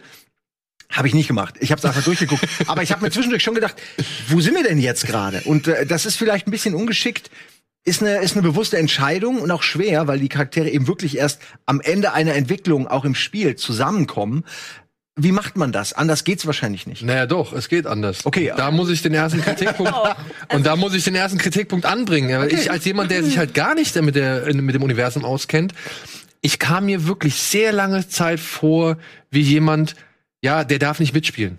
Ja, du- Der, der, also, wie jemand, Ja. ich habe die, hab mich die ganze Zeit, habe ich jetzt was verpasst?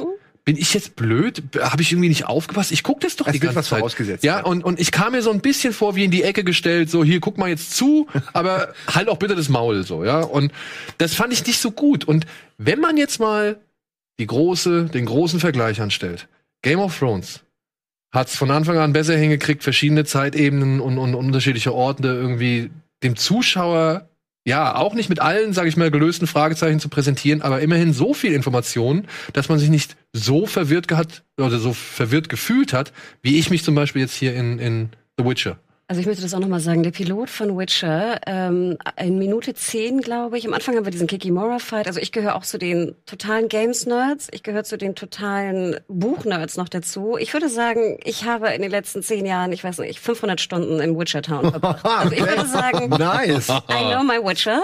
Ich guckte mir den Piloten an und dachte, Strigobor, ne, dieser, wo er den Zauberer besucht, da im Turm, Warum gibst du mir jetzt so einen scheiß Infodump? Strigobor erzählt irgendwie acht Minuten von den unterschiedlichen Reichen, wer gegen wen, warum der Witcher hier ist. Das ist ein gutes Wort, ja. Und du fragst dich, warum? Und das ist für mich auch schlechtes Writing. Weil, sorry, wir haben es nicht gebraucht. Ist doch völlig egal, ob er jetzt in Visima ist oder in, ja. in Erdern oder was auch immer. Du verwirrst den Zuschauer nur, weil je mehr Info, je mehr Namen ge, gedroppt werden, umso verwirrter ist der Zuschauer.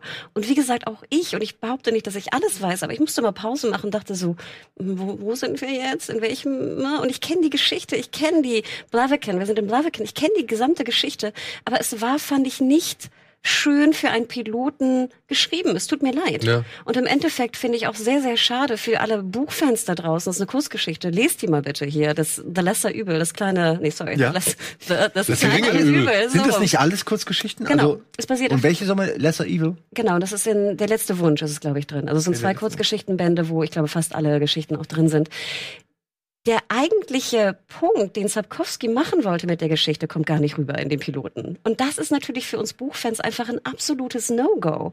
Ihr, ihr, kriegt, ihr kennt ja die Geschichte. Er trifft dann Renfrey, ne? Der böse Magier im äh, Turm möchte Renfrey äh, töten. Später erfahren sie, dass sie aber auch, dass äh, bestimmte Versuche mit ihr gemacht wurden, dass sie eigentlich auch äh, ne, vergewaltigt wurde, also dass sie auch Grund genug hat, sich zu rächen an diesem Magier. Und nachher, die Pointe ist eigentlich, dass Renfrey sagt, wenn Strigobor nicht aus dem Turm kommt, bringe ich alle Leute in dieser Stadt um. Und das kommt gar nicht rüber in dem Piloten. Auch wenn du das zweite Mal anschaust, erwähnt Renfrey es nachher, wenn sie sozusagen dem kleinen Mädchen die, die Kehle sozusagen, das Messer in die Kehle hält. Das ist das erste Mal, dass du von diesem krassen Plot überhaupt erfährst. Denn das ist das kleinere Übel, was Gerald fällen muss. Töte ich jetzt Renfrey, bevor sie das ganze Ort umbringt, denn der blöde Zauberer kommt nicht raus. Und ganz spät hat es sogar noch eine, noch einen Twist in der Story im Buch, dass eigentlich Renfrey das gar nicht getan hätte. Also sprich, wäre Gerald einfach weggegangen, wäre nichts passiert. Oh. Und das, das, ist sozusagen da, ja, die Quintessenz. Und das, deswegen kann ich Sapkowski auch nur empfehlen, liebe Leute da draußen, wenn ihr Witcher ja. mögt. Und das ist ja auch das, was beim Game immer rauskommt. Ja, die Spiele kann man da Diese genau. moralischen Fragen. Du, du reitest ja. da durch dein, dein scheiß Game und irgendwann denkst du so, vor 40 Stunden dieses Monster, hätte ich das umbringen sollen oder nicht? Und diese Frage macht auch das Game halt so beliebt, weil das eigentlich die Quintessenz der ganzen ja. Storyline ist. Und ich finde hier im Piloten, wie gesagt, ich, ich, mir macht Witcher Spaß, alles gut. Aber ich dachte mir so, es kann doch nicht so schwer sein. Bringt doch zumindest den Plot einmal durch, dass der Zuschauer nicht ganz so lost ist. Mhm. Aber, und da möchte ich jetzt halt sagen, äh, dann, bevor wir jetzt halt hier zu negativ werden, äh, möchte ich sagen, das bessert sich tatsächlich. Also, ich hätte, ich habe Witcher auch wieder mit einer Unterbrechung geguckt. Ja, und jetzt bin ich nur jemand, jemand, der halt dann sowas ja auch, sag ich mal, gucken muss, weil wir hier darüber reden wollen oder sich sowas anguckt, weil wir darüber reden wollen. Ich weiß nicht, wie es bei anderen Leuten ist, ob die nochmal die Motivation finden, aber ich hatte so in der zweiten Folge habe ich irgendwie Lust verloren. Irgendwie war so, wenn wenn Witcher da mit dem mit dem Baden durch die Gegend zieht, das war nicht so mein oh, grad, das fand ich so geil, ey. Es waren irgendwie jetzt pass auf, es waren noch nicht so die Abenteuer, die meins waren. Ich fand diesen Kampf gegen am Anfang gegen dieses Monster. Ja, super. Der Kampf das, also ganz ehrlich im Piloten. Ich muss auch sagen, den dem irgendwie äh, sag ich mal so ein bisschen effekttechnisch anzukreiden oder oder zu kritisieren, finde ich jetzt auch nicht. Da gibt's später viel, viel schlimmere nee, Bilder. Also ich würde ja. sagen, der Kampf war super, absolut. Ja. Keine, keine und auch der Endkampf der ersten Folge, wenn der Witcher da sich durch die Gasse kämpft und mit, den, mit seinem Schwert da irgendwie seine Skills zeigt, das fand ich auch gut. Es war gut inszeniert. den Anfangkampf fandst du auch gut? Den Spinnenkampf, den Anfangkampf? Ich fand den nicht so schlecht, ne? Okay. Ach, den Monster fand ich auch nicht so schlecht. Okay. Ich mag auch diese, diese ekelhaften ja, ja. Monster ganz gut. Ey, er war Aber jetzt, was hat dir nicht gefallen daran? Also ich fand, er sah auch, also, Also erstmal mag ich das Monster nicht. Ich mag Spinnen nicht und ich mag diese, diese Ja, gut, aber das hat- da- nein, da nein, nein, kannst nein, du ja nein, nein, nein, nein, Moment, Moment. Ja, okay. Aber ich fand, es sah auch von den Special Effects, fand ich, war das nicht sonderlich äh, super gemacht. Geschweige denn, wie er so an den, an den Bändern darum gezogen wird, auch wie er immer sein Schwert im Wasser sucht, haben wir auch schon 10.000 Mal gesehen. Ja. Wie dann die Spinne immer versucht, ne, ihn zu, ihn zu treffen und nicht trifft. Also ich fand, das war jetzt, ich hätte, ich hätte es dunkler belassen, ich hätte es ein Okay. bisschen gruseliger gefunden. Wenn man nicht alles sieht von dem blöden Monster, dann glaube ich, hätte ich das besser gefunden. Du, das steht völlig Ja, da außer Frage. dir schon zu. Das stimmt, das steht völlig außer Frage. Würde ich auch nichts, nichts davon würde ich widersprechen. Ich sage nur, und ich kann ja nur beurteilen, was ich gesehen habe. Ja, und ich sehe diese erste Szene und viele haben sich schon darüber aufgeregt, so gesagt, oh, das sieht doch scheiße aus, bla, bla. Und ich sehe das und ich denke mir so, ey, es ist eine Serie. Die ist komplett neu, die werden wahrscheinlich auch nicht das, das allergrößte Budget jetzt direkt auf Anhieb bekommen haben, obwohl sie eine starke Vorlage haben. Die mussten sich wahrscheinlich auch gut mit Project Red irgendwie abstimmen. Ähm, Wussten sie gar nicht. nee, mussten sie Nee, nicht? Sapkowski war ja da. Achso, okay. Project Red hat ja nur die Rechte für später. Ach so, Die okay, Rechte haben sie ja gar nicht. Nee, aber- das basiert ja auf den Büchern. Hätten sie jetzt vielleicht bestimmte Figuren oder sowas aus den Spielen übernehmen wollen, hätte ich gedacht, das ist vielleicht irgendwie eine, eine also ich, ich kenne die Spinnen nicht. Ich weiß nicht, ob die Wir hätten Spinne noch rein theoretisch Spielpro- die 3D-Modelle aus dem Spiel nehmen können. Das und wäre die noch besser verbessern. gewesen. Ja, aber siehst du, das war so meine Überlegung, weißt du, wenn das jetzt ein Spiel oder ein Monster ist aus dem Spiel, weil ich irgendwie schon gehört hatte, dass gewisse Szenen auch teilweise ähm, an das Spiel Referenzen bringen. Ähm, Okay. ja, war ich jetzt halt nicht so ganz sicher. Ich, ich kenn's ja, wie gesagt, nicht, ne? Und dementsprechend gucke ich das an und denke mir so, ja, ey, es geht de deutlich besser, keine Frage. Aber jetzt für den Auftakt, so als erster Eindruck, fand ich es wirklich nicht so schlecht. Und insgesamt gesehen mit der Pilotfolge, alles, was du inhaltlich gesagt hast und gerade mit dem Hintergrundwissen, wie diese Story moralisch eigentlich, welche Dimensionen sie annimmt, muss ich auch sagen, oh, oh, oh, also das ist wirklich hart scheiße. Aber so alles in allem gesehen, ja, war okay, der Auftakt. Und das sage ich ja immer, das sage ich jetzt natürlich als Buchfan, der da irgendwie rumpupt, ne? Aber natürlich finde ich, gebe ich dir absolut recht, durch die Kampfszene auch am Ende, die einfach wirklich gut war. Übrigens auch der Kampftyp von Game of Thrones. Ja, ja. Ne? ähm, es macht einfach Spaß, weiter dran zu bleiben. Und deswegen, also da gebe ich dir absolut recht. Ich finde es nur schade, dass man, wie gesagt, diesen Infojump oder auch, Ja. ich hätte zum Beispiel die Sexszene mit Renfrey und den Anfangskampf hätte ich gekürzt, um dann dieses moralische Dilemma mir mehr näher zu bringen. Dann wäre es absolut Ja, ja. ne, super gewesen. Aber ich finde diese, diese moralischen Dilemmata, ne, das ist die Mehrzahl. ja, ich auch mal überlegt. Dilemmas? Dilemmata, Klingt besser, klingt Dilemmata besser, oder Dilemmi? Ich weiß nicht. Dilemmata, sage ich jetzt einfach mal. Ähm, ich finde, die werden nach und nach und dann immer, wenn sich die Geschichte, also wenn sich die Serie auf kleinere Schauplätze konzentriert, dann werden die besser. Ja. Zum Beispiel hier rechte Überraschung mit dem mit dem Igel so zum Beispiel. Das fand ich fand ich fand ich cool und auch so zwischendurch noch ein paar. Ich, ich fand das auch mit dieser wie heißt die Stiege Stiga, ja. Sieger. Das fand ich auch cool. Das fand ich auch cool. Da fand ich sowohl die Vorbereitung von Witcher auf den Kampf, wie halt auch den Kampf an sich, wie halt auch das Vieh und wie halt auch die Geschichte, die hinter diesem ganzen Kampf steckt. Das fand ich geil gemacht. Also das Wir fand ich. nochmal Witcher 3 spielen. Ja, ich denke auch. Du hast nämlich wirklich genau. Ja. Das ist so wie diese Folge ist eigentlich jede Mission im Witcher. Genau. Du hast du diese Vorbereitung, sammelst Informationen, suchst das Monster und dann stellst du fest, alles ist eventuell anders, als mir erzählt wurde. Dann musst du moralische Entscheidungen treffen und es Genau. gibt mehr als ein oder zwei Wege. Da ist exakt das.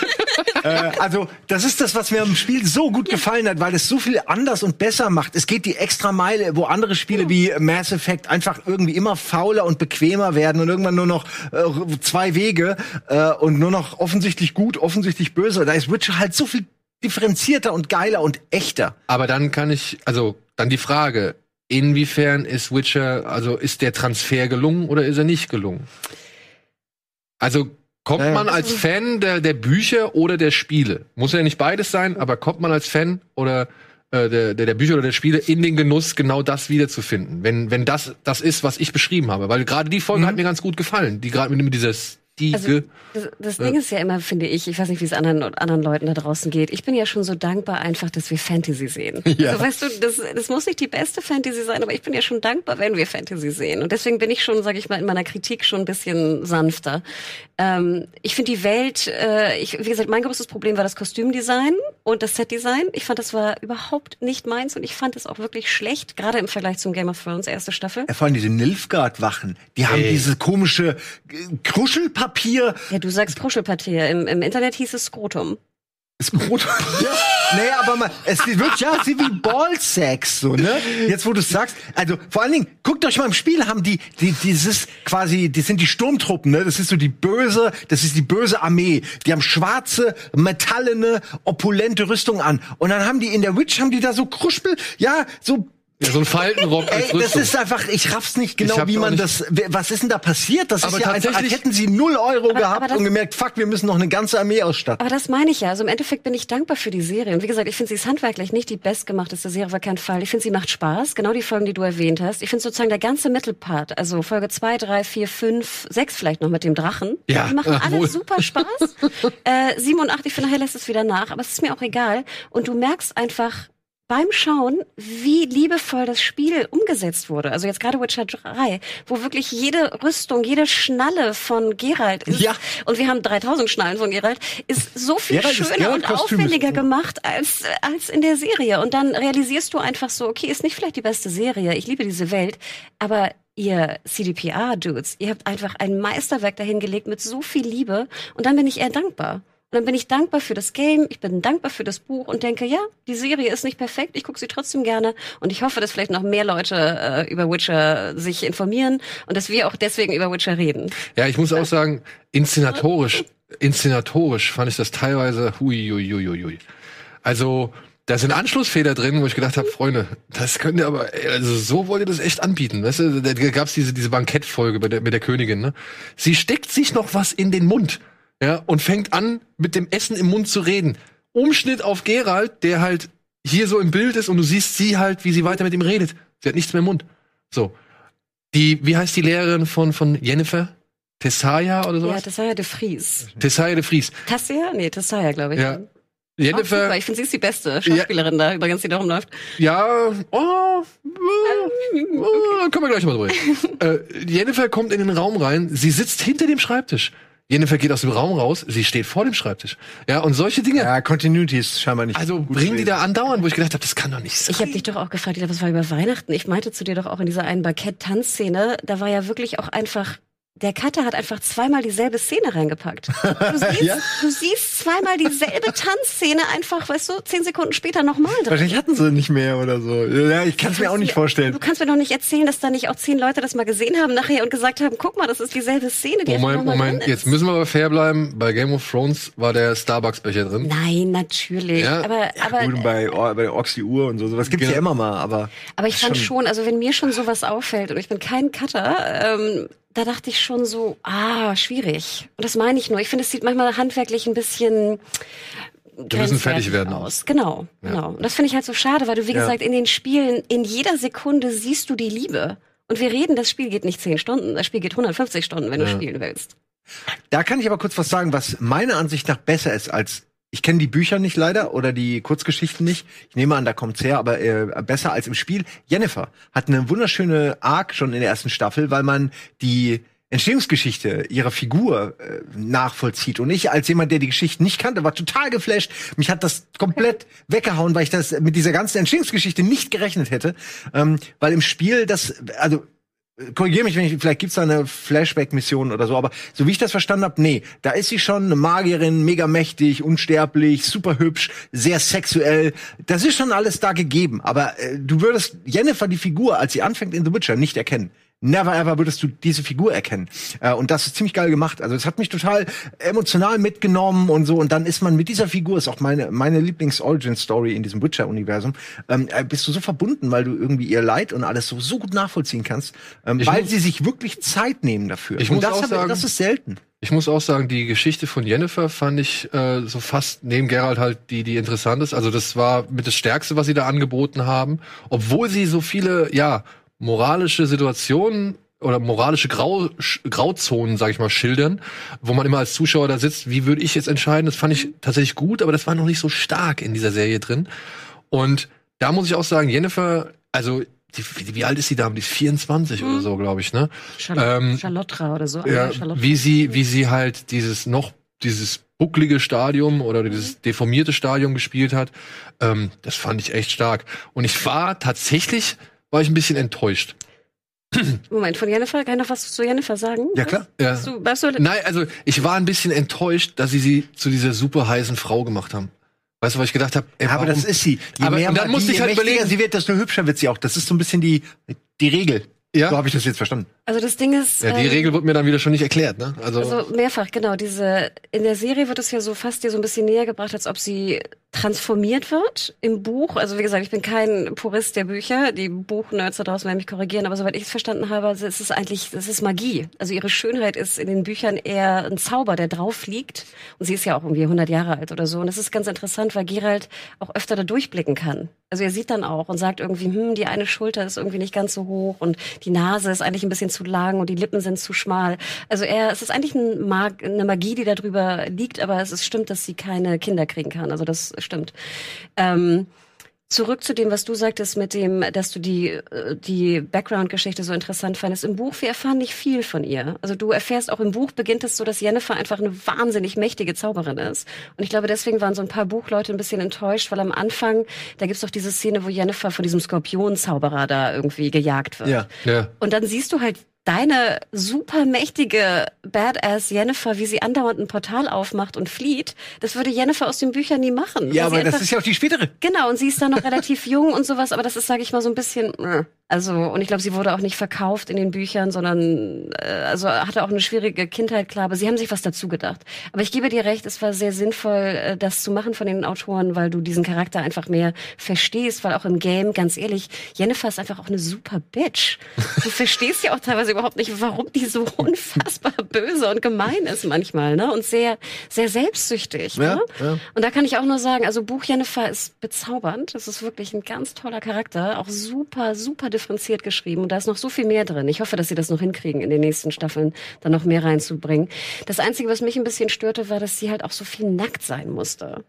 Ja, aber so sind die Witch, also Entschuldigung, aber wenn ich etwas mit den Witcher-Spielen assoziiere, ob, also eine der Nein, ersten Dinge. Es ist ja Sexy Time und alles mögliche. Aber ich fand es blöd, dass jetzt zum Beispiel nichts gegen Triss, nicht, dass ich will, dass Triss jetzt auch noch halbnackt rumläuft. Aber ich fand zum Beispiel, wenn du jetzt nach den Games gehst, finde ich, ist Triss relativ schlecht rumgekommen in der Serie.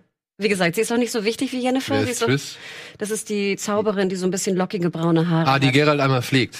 Genau, die ihn ja. pflegt, ja, die, hat aber Streaker ist und am Ende im Spiel ist sie aber ist sie war, hat sie rote Haare und ist, ist doch die da, deswegen diesen diese Transferleistung habe ich auch nicht gebracht, dass es dieselbe Figur ist. Ich musste erst mal online nachgucken, wer ist manchmal schwierig das dann zu raffen, wer wer ist. Genau, aber was wäre denn da was wäre denn da hilfreicher gewesen? Also wäre es hilfreicher gewesen bei The Witcher klarzustellen von Anfang an, ey, wir spielen hier in dem Zeitalter, wir spielen an dem Ort und das ist die Figur? Also wenn man das also, zum Beispiel per Text einblendet. Nee, also erstmal ganz kurz, was ich wirklich echt blöd fand, war, wir wissen genau, Jennifer altert nicht, Gerald altert nicht. So, schon mal schwierig, ne? Dass du zwei Hauptcharaktere ja. hast, die nicht altern, also wird's schon mal schwierig. Aber zum Beispiel hier Kalante, die ähm, Die ist auch nicht wirklich gealtert, ne? Die ist null gealtert. Und du siehst sie einmal mit Pavetta und Pavetta und Siri sehen sich schon, die Schauspielerinnen sehen sich sehr ähnlich. Das haben sie gut gecastet. Aber dann mach doch Pavetta, äh, mach doch Kalante einfach später ein bisschen älter. Ja. Dann wäre es sehr viel einfacher. Bei Moisack haben sie es ja gemacht, ne? Genau, für den Zuschauer.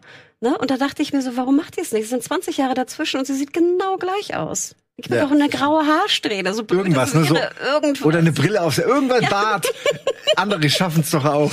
Ja, vor allem, genau, eine Falte, ja. eine Narbe, keine eine Ahnung. Eine Narbe ist gut. Irgendwas, was irgendwas. einfach. Ja.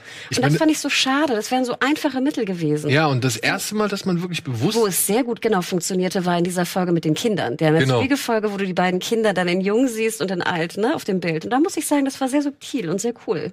Das, ja, genau. Da war das erste Mal aber auch wirklich für mich als, sag ich mal, absoluten Laie erkennlich, ah, jetzt machen sie es. Ich wusste schon, dass es auf verschiedenen Zeiten spielt. Das hatte ich schon so von Gesprächen her mitbekommen und dass es auch schwierig ist, das zu verstehen, weil ich gedacht habe, ey, das fühlt sich alles so, so, so rumpelig an, also so rumpelig erzählt an, so. Und dann hatten, hatten mir schon andere Leute gesagt, ja, das liegt daran, weil das halt verschiedene Zeitebenen sind. Ich so, ah, alles klar. Und dann gucke ich das weiter und dann kommt halt diese Folge mit diesem Ball, auf dem Jennifer dann zugegen ist und dann hörst du halt, wie irgendwie die Mutter, glaube ich, dem dem König, dem dem äh, Gerald dabei hilft, diese Stiege zu besiegen, äh, ja, wie er halt da von seiner Mutter irgendwie ausgeschimpft wird, nachdem du ihn halt schon vorher auf diesem Bild gesehen hast. Ah, okay. Hier habt ihr mal den ersten Anker geschaffen, so, wo man Ja, das hätte man geschickter einfach ja, das hätte man früher machen müssen. Ja, man muss es ja nicht immer, man muss ja nicht eine Texteinblendung haben, zehn Jahre früher oder so, aber eben, wie du meinst, mit dem Bild irgendwie logisch erklären, dass man rafft, ah, dass man drauf kommen kann. Und das war, das fand ich nicht so forciert, weißt du, also jetzt mit so Texttafeln und so, das ist immer so, ja, okay, das ist für die ganz Blöden, aber, ja, aber es ist, Ja, es ist wir hätten es ja offenbar gebraucht manchmal. wir hätten es ja hier und Sag mal, da, ich finde, auch hier hätte man es fast gebraucht. Ja. Also, weißt du, für den vielen anderen Serien denke ich immer so, Gott, das muss jetzt nicht Ich sein, ne? Aber hier, finde ich, wäre es fast nötig gewesen. dann hast du erst diese Adelsherren, die da ihre ganze Situation im Land besch äh, beschreiben, mit tausend verschiedenen irgendwie Reichen und denkst du so, oh, was? Und dann kommen die Zauberer und haben die gleiche Konversation nochmal irgendwie und, und reden über ganz andere Dinge und du denkst so, oh ja, geil, knallt mir doch nochmal, habe ich schon wieder was verpasst? Wo bin ich jetzt, an welcher Stelle so? Naja. Ich, ich muss auch gestehen, also ich fand hier Jaskier und also der Bade und Geralt hat mir Geralt hat mir sehr gut gefallen. Also dieses Zusammenspiel, dieses Ja. bisschen mag die. Lieder, Toss a Coin to your Witcher. Ich fand das war Ah wirklich ja, Ich ich habe auch, ich habe wirklich ich Ohrwurm wegen diesem Song. Lied. Echt? Ich hasse ihn. Ich habe halt auch, ich muss, ich muss aber auch leider dazu sagen, ich habe diesen Song auch auf Deutsch gehört. Ja, und Schmeißen nee, äh, schenkt das Gold eurem das Witcher Geld eurem oder das Geld eurem Witcher, ihr gütigen Menschen. Ihr gütigen Menschen. Nee, es ist ähm, äh, im Original besser. Ja, und wie gesagt, Weil ich das ist aber eigentlich auch so smart, weil er, er sagt nämlich den Leuten so, ey, äh, ihr habt's doch, ihr habt's doch, Leute, ihr seid doch wer, gebt doch mal dem armen Witcher was. Ich finde diesen Barton so geil, weil der ist so, ein geschäftsmäßiger, der macht das so smart. Der lobt die Leute und holt im, im Nachgang dann noch ein bisschen Kohle ab für seinen Witcher. Und ja, also die die Beziehung, Ich- ich mag den. die Beziehung ist mir leider nicht so. und natürlich auch Ange- fand ich als Geralt hatte auch einen super Job gemacht. Also Also, muss ich find auch, auch, selbst er- als Games-Freund dachte ich so, nee, er macht das wirklich und dieses Gegrunzel, dieses ja, Ja, dieses wortkarge, allein dieses- emotionsarme. dieses Brummen, das finde ich Ja. super. Man muss auch sagen, er kriegt manchmal Hate, dass er eben quasi stoisch spielt, aber das ist die Rolle einfach. Das ist Das ist, ja. er spielt diese Rolle so geil. Er ist offensichtlich ein totaler Witcher-Fan und hat sich mit dem Thema auch echt befasst. Also auf ihn lasse ich echt nichts kommen, weil er macht das so gut. Er hat natürlich auch die Statur, aber ich finde, das ist seine Rolle so. Mehr noch als Superman. Und das Aber fand ich finde, zum aber- Beispiel. Sorry, ganz kurz zur Statur. Er hat ja, finde ich, krass aufgepumpt. Bisschen zu sehr, finde ich. Ein bisschen für meinen Traum Geralt. Aber er ist ja noch super beweglich dazu. Also du siehst ja noch, dass er diese, diese Agilität, die, die ein Witcher ja auch hat, automatisch durch seine Mutation und sowas, er bringt die rüber. Also wirklich Respekt. Hätte ich nicht gedacht. Spätestens nach Mission Impossible 6, Oh, glaube ich. da war der aber auch zu breit, oder? Das Ja, aber da, er seine aber da, da, ist, da steht seine bewegen. Agilität außer Frage. Ah, na, Seitdem. Gar nicht mehr, was das war, um ehrlich zu sein. da hat er einen Schnurri. Ach, die mit dem, mit dem, mit dem Schnurri und dann, ja, ja, die Geschichte. Wo er seine Fäuste nachlädt. Ja, und die Arme sind schon so ganz kurz, wo die schon fast so, so Ja. gepumpt sind. Aber ich muss auch sagen, Geralt fand ich cool und das ist ein Punkt, den tatsächlich, als ich wiederum, als jemand, der halt durch diese Serie erstmal so wirklich rangeführt worden ist an das Universum, selbst da kann ich das nicht verstehen. Weil, wie ich im Nachhinein dann irgendwie auch ein wenig recherchiert habe, ist ja nun mal die Tatsache, dass Geralt als Hexer sich der so gesehen Neutralität nicht verpflichtet, aber zumindest verschworen hat, oder? Versucht es, ne? Oder er versucht es, ja. Und ich finde, das wird zum Beispiel auch wieder ganz, ganz stark offensichtlich gemacht und in der schönen Szene offensichtlich gemacht in dieser, ich glaube, vierten Folge, wenn dieses Bankett da ist und der Igel da reinplatzt, ähm, wo er die ganze Zeit zuguckt, da- wie sie kämpfen miteinander. Also wo, wo er dem, dem Igel dabei zuguckt, äh, zuguckt, wie er sich gegen diese Soldaten der Königin zur Wehr setzt und wirklich überlegt, wem helfe ich jetzt hier? Also was ist jetzt hier gerade Phase? Und das fand ich eigentlich ganz cool und dementsprechend habe ich da auch schon längst irgendwie akzeptiert, okay, der ist halt einfach mal ruhiger. Und dann kommt ja später sogar noch der Moment, wo er zu Jennifer sagt, jedes Mal, wenn ich in deiner Nähe bin, rede ich irgendwie mehr als in, in fünf Wochen zuvor zusammen oder irgendwie sowas, ja. Ja. Und das fand ich dann schon wieder auch dann okay, so. Das ist für mich dann einfach, das reicht. Das finde ich einen, einen charmanten Weg zu erklären, wie diese Figur ist, so, ja. Also, ich sehe, wie er agiert und ich sehe, dass er anders ist bei ihr, im Gegensatz zu den Leuten, ja, zu dem er halt nicht mal irgendwie, mm, irgendwie sagt oder sonst irgendwas. Und ja, äh, Cavill finde ich eine gute Besetzung. Das Einzige, was ich sagen muss, woran sie vielleicht noch ein bisschen arbeiten könnten, weil ich finde, es wirkt ein bisschen steif, sind seine Haare. Immer noch. Ja, also mir wirken die Haare dann doch teilweise echt noch zu unecht. Ich hätte ihm ja lieber so einen Cut gegeben wie meinem Lieblingsgerald aus dem Game. Weißt du, so mit einem Pferdeschwanz oben und Ach, dann lang hinten. Ja, ja. ja, man kann da sicher noch einiges machen, ne? Aber ich meine, es,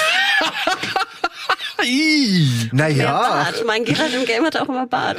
Doch Ich, ja, ich finde, da kann man, also mit so Haaren kannst du einiges machen. Ich glaube, es liegt daran, dass wir halt wissen, dass es solche langen weißen Haare nicht gibt, mehr oder weniger. Dass das eine sehr seltene Geschichte wäre. Ja. Und dann nimmst du es halt, die Suspension of Disbelief ist einfach irgendwie, Du, die Suspension of Disbelief, die muss ich hier schon sehr oft anbringen. ja. Also der auch. Drache, den hätte ich auch nicht so oft gezeigt, ja. Und das ist, das verstehe ich dann auch nicht, ne? Da gibt's diesen, diese Szene, da rennt Jennifer hinter diesen Zwergen her und hält die so an, also stoppt deren oder friert die so ein. Und dann rennt sie zu dieser Drachenhöhle und dann siehst du später vor der Drachenhöhle so einen Kampf zwischen denen. Und da haben sie drauf geachtet, dass im Hintergrund diese Zwerge eingefroren stehen. Da müsst ihr mal drauf achten. Das ist mir halt, da hab ich gedacht, was? Das doch haben die gut, jetzt- oder? Ja, das ist gut. Sowas, sowas feierst du doch. Ja, sowas feiere ich, genau. Wo ich gedacht habe, ey, Moment mal, darauf haben die geachtet. Dass Aber die Zwerge jetzt ja, dahin ja. stehen. Aber den Umschnitt von der Königin mit vollem auf leeren Mund oder mit der Frau vor und hinter dem Tisch, das fällt euch nicht auf, so. Also da, das, das, das war für mich dann halt irgendwie ein, ein Ich Rätsel. fand schon dieses ganze Rumgekletterte auf dem Berg sah schon sehr billig aus. Wo dann auch wo sie so runterfallen und Aber so. jetzt komm, das Ja, ist, guck mal, es versucht hier Herr der Ringe ich zu- komme zu- aus der Xena-Zeit, was soll ich denn sagen? Aber es kann doch nicht wahr sein, dass wir das mit Xena vergleichen 2019. Naja, aber was haben wir denn Vergleichbares? Ja, du kannst Jetzt, doch, jetzt pass auf. Herkules. Nee. Äh, wie hieß diese, wie hieß diese furchtbare Man-Bun-Parade, die sie hier als Fantasy-Serie auf Amazon rausgebracht haben? Man Bun Äh, Parade. irgendwas mit Chronicles. Ähm, Ach, oh Sha- Sha- Sha-. Shanaha, ja. Chronicles. Nie also. geguckt, ich hasse es jetzt schon. Weil, ja, aber das, aber das meine ich ja nicht. Ja, aber das ist Fantasy. Oder nicht? Hm. Und wenn ich davon gehe und davon ausgehe und davon komme, dann kann ich an Witcher nicht so viel. Wir haben Game of Thrones. Game of Thrones war am Anfang aber auch. Glaubst du, ich bin geblendet von Game of Thrones? Ich glaube schon. Aber ich denke dann immer sozusagen dieses Klettern an der Wand. Wenn ich keine gute Wand hinkriege und jetzt sage ich mal der Drache in Anführungsstrichen jetzt Mini-Spoiler runterfällt durch eine Wolke, die aussieht wie als ob die, ich die jetzt im Garten gedreht habe, dann lasse ich die doch weg oder versuche sie zumindest zu kaschieren oder mach sie kürzer. Das- Das, meine ich halt. das- weißt du, wenn ich kein Geld habe, dann, dann Das ist auch eine das- Frage, die ich mir gestellt habe. Warum kaschieren die nicht So, mehr? Die, das- die, die müssen doch wissen, was machbar ist und was nicht so geil aussieht. Und sie kaschieren nicht so oft. Sie hätten echt deutlich mehr die Möglichkeit. Guckt euch den die erste Staffel. Guckt euch die erste Staffel Game of Thrones oder erinnert euch an die erste. Staffel Game of Thrones. Ohne Riesenschlacht steht an. Schnitt, alles Genau. vorbei. Zack. Du siehst nur einfach die, die Statisten, die da rumliegen. Ja, und die Bogen sind einfach nur eine echte Burg und dann Greenscreen noch irgendwas dazu gepappt. Alles gut, sieht super aus. Ja. Reicht. Also vielleicht hast du recht. Vielleicht bin ich zu hart, vielleicht meine ich mehr, man hätte mehr kaschieren sollen. Ich glaube auch. Wahrscheinlich, ne? Ja, Ich glaube auch. Man hätte auch mehr kaschieren können. Ja. Ja. Manchmal wirkt es halt einfach ja, unfreiwillig billig. Ja, ja Klar. genau. Genau, genau. Oder siehst du das anders? Nein, nein, ich bin da voll bei euch. Ich, ähm, ich, ich sehe nur nicht so viele Kritikpunkte, aber ja, alle, weil Naja. die sind alle valide. Ich kann nichts dagegen sagen. Ja, das ich, macht äh, trotzdem Spaß. Ich habe Das nur diese ganzen ne? Probleme nicht so gesehen. Aber ich meine, ihr habt schon recht, ne? Ja, das aber Problem- ich, ich also- mir gefällt die Reihe trotzdem. Das Problem, was ich bei sowas immer habe, ist, wenn ich dann denke, warum habt ihr das jetzt nicht so gemacht? Oder warum müsst ihr denn hier den Drachen da irgendwie auch noch in Gold so in diese Mitte von der Höhle setzen? So. Obwohl, der ist auch Gold im Buch. Ja, ich weiß, der ist, wenn ich keinen Drachen vernünftig zeigen kann, nachdem eine Serie ja wirklich vorgemacht hat, wie geil Drachen aussehen können. ja, wie gesagt, es ist halt. Das ist so ein bisschen, Das dann, eine Witcher. hätte, nein, aber ich hätte die, Dun die Höhle einfach ein bisschen dunkler gemacht. ja, Alles sieht besser less aus im is Dunkeln. more. Ich Dann stimme euch die doch dazu. nicht einfach tagshell sein da drin. Ist nur, ich bin, ich bin gewohnt, dass in, in Serien einfach Monster immer mittelgut aussehen. Ich, mich wundert das nicht mehr. Ich denke eher, wie er auch macht's dunkler, zeigt nicht so viel, lieber weniger, dafür gut. Manchmal schaffen sie es, manchmal nicht. Ich glaube auch, die wissen es vorher ja nicht. Die, diese Effekte kommen ja erst am Ende drauf. Und dann hast du so, es ist schon geschnitten, es ist schon vertont. Dann musst du fertig und dann werden. kommen die Effekte und du merkst, oh fuck, es sieht aus wie Hulle. oh. Und dann, weißt du, dann kannst du es nicht mal irgendwie noch mal, noch mal runterdrehen, die Helligkeit, weil das dauert noch mal eine Woche oder so. Ich glaube, dass es solche Probleme sind. Ich denke auch. Ich denke auch. Und ich hoffe, dass die Corona-Verschiebung jetzt nicht noch mehr Auswirkungen Ja. auf die zweite Staffel hat. Denn, und das, da bin ich wirklich dabei, ich habe echt Bock weiter zu gucken. Also, ich möchte gerne die zweite Staffel sehen, ich möchte wissen, wie es weitergeht. Ich fand das Ende auch schon cool. Siri bin ich noch nicht mit warm geworden, weder mit der Darstellerin noch mit der Figur. Ich mochte die Darstellerin, aber ich muss auch ganz ehrlich sagen, was hat sie denn gemacht? Sie ist durch den Wald gelaufen und Genau. was? Nicht- Mehr hat Siri nicht machen dürfen. Ist, äh, ist ein bisschen Und schade. deswegen, und deswegen bin ich halt gespannt, was darauf kommt. Und ich hoffe, sie, ja, erkennen ihre Stärken, bauen die weiter aus und versuchen, die Schwächen zu minimieren. Also das äh, Also- wäre mein großer Wunsch. Also auch wenn ich jetzt immer so draufhaue und ein bisschen rumpupe, nichtsdestotrotz hat mir die Serie wahnsinnig Spaß gemacht. Und genau wie ihr sagt, ich wollte nach jeder Folge wollte ich sofort weiterschauen. Ich weiß noch, dass wir, glaube ich, wir hatten fünf ne, zuerst. Und dann ähm, war ja Weihnachten, ne? Am 20. Dezember kam die, glaube ich, raus. Und ich weiß noch, dass ich keine Zeit hatte und irgendwie auch privat irgendwie was zu tun hatte. Und ich dachte so, ach, ich wäre jetzt einfach so gern zu Hause und würde die anderen drei Folgen sehen. ihr könnt mich alle mal. Also deswegen, ich bin auch wahnsinnig gespannt und ich glaube auch und ich hoffe auch, dass sie nutzen und daraus lernen können, glaube ich wirklich. Und ich glaube, dann wird das auch ein wahnsinnig rundes Paket. Und sie haben ja auch die Castinglisten sind raus. Die neuen, die Witcher werden jetzt sind ja alle mit dabei. Ne, Askia, Lambert und so wurden alle gecastet. Ne, Cohen wird auch dabei sein. Also wie gesagt, die paar Geschichten wird auch klar sein an dem Casting, welche Geschichten sie umsetzen werden. Also ich freue mich riesig drauf. Und wir müssen ja leider auch noch bis 21 warten. Also es dauert noch ein bisschen, jetzt Oh. sowieso. Aber auch vorher war schon 21 relativ klar. Ähm, aber ich, ja, ich könnte sofort weiterschauen. Cool. Dann müssen wir gucken, dass wir die Zeit bis dahin vernünftig überbrücken. Du musst Und- das Spiel spielen. Ja, ah, ey, ey, 150 Stunden. Ja. Das hast du wieder schon. Switch? Gibt's doch jetzt auch für die Switch. Mhm. Ist vielleicht leichter dann. Gute Idee. Ja, Sehr gute, Gute Idee. Der Switcher. Wird schon, ja. Ey, wir müssen leider zum Ende kommen. Es tut mir sehr leid. In diesem Sinne, Hanna, vielen, vielen Dank. Ja. Danke Dass du euch. den Weg mal wieder auf dich genommen hast. Gerne und es war sehr bereichernd, wie immer. Und hoffen auf ein baldiges Wiedersehen. Oh. Danke, Simon. Und euch da draußen, vielen Dank. Bleibt dran. Es wird hier spannend und auf jeden Fall unterhaltsam. Und wir sehen uns hoffentlich dann spätestens am Donnerstag zu Kino Plus. Tschüss. Tschüss. Ciao.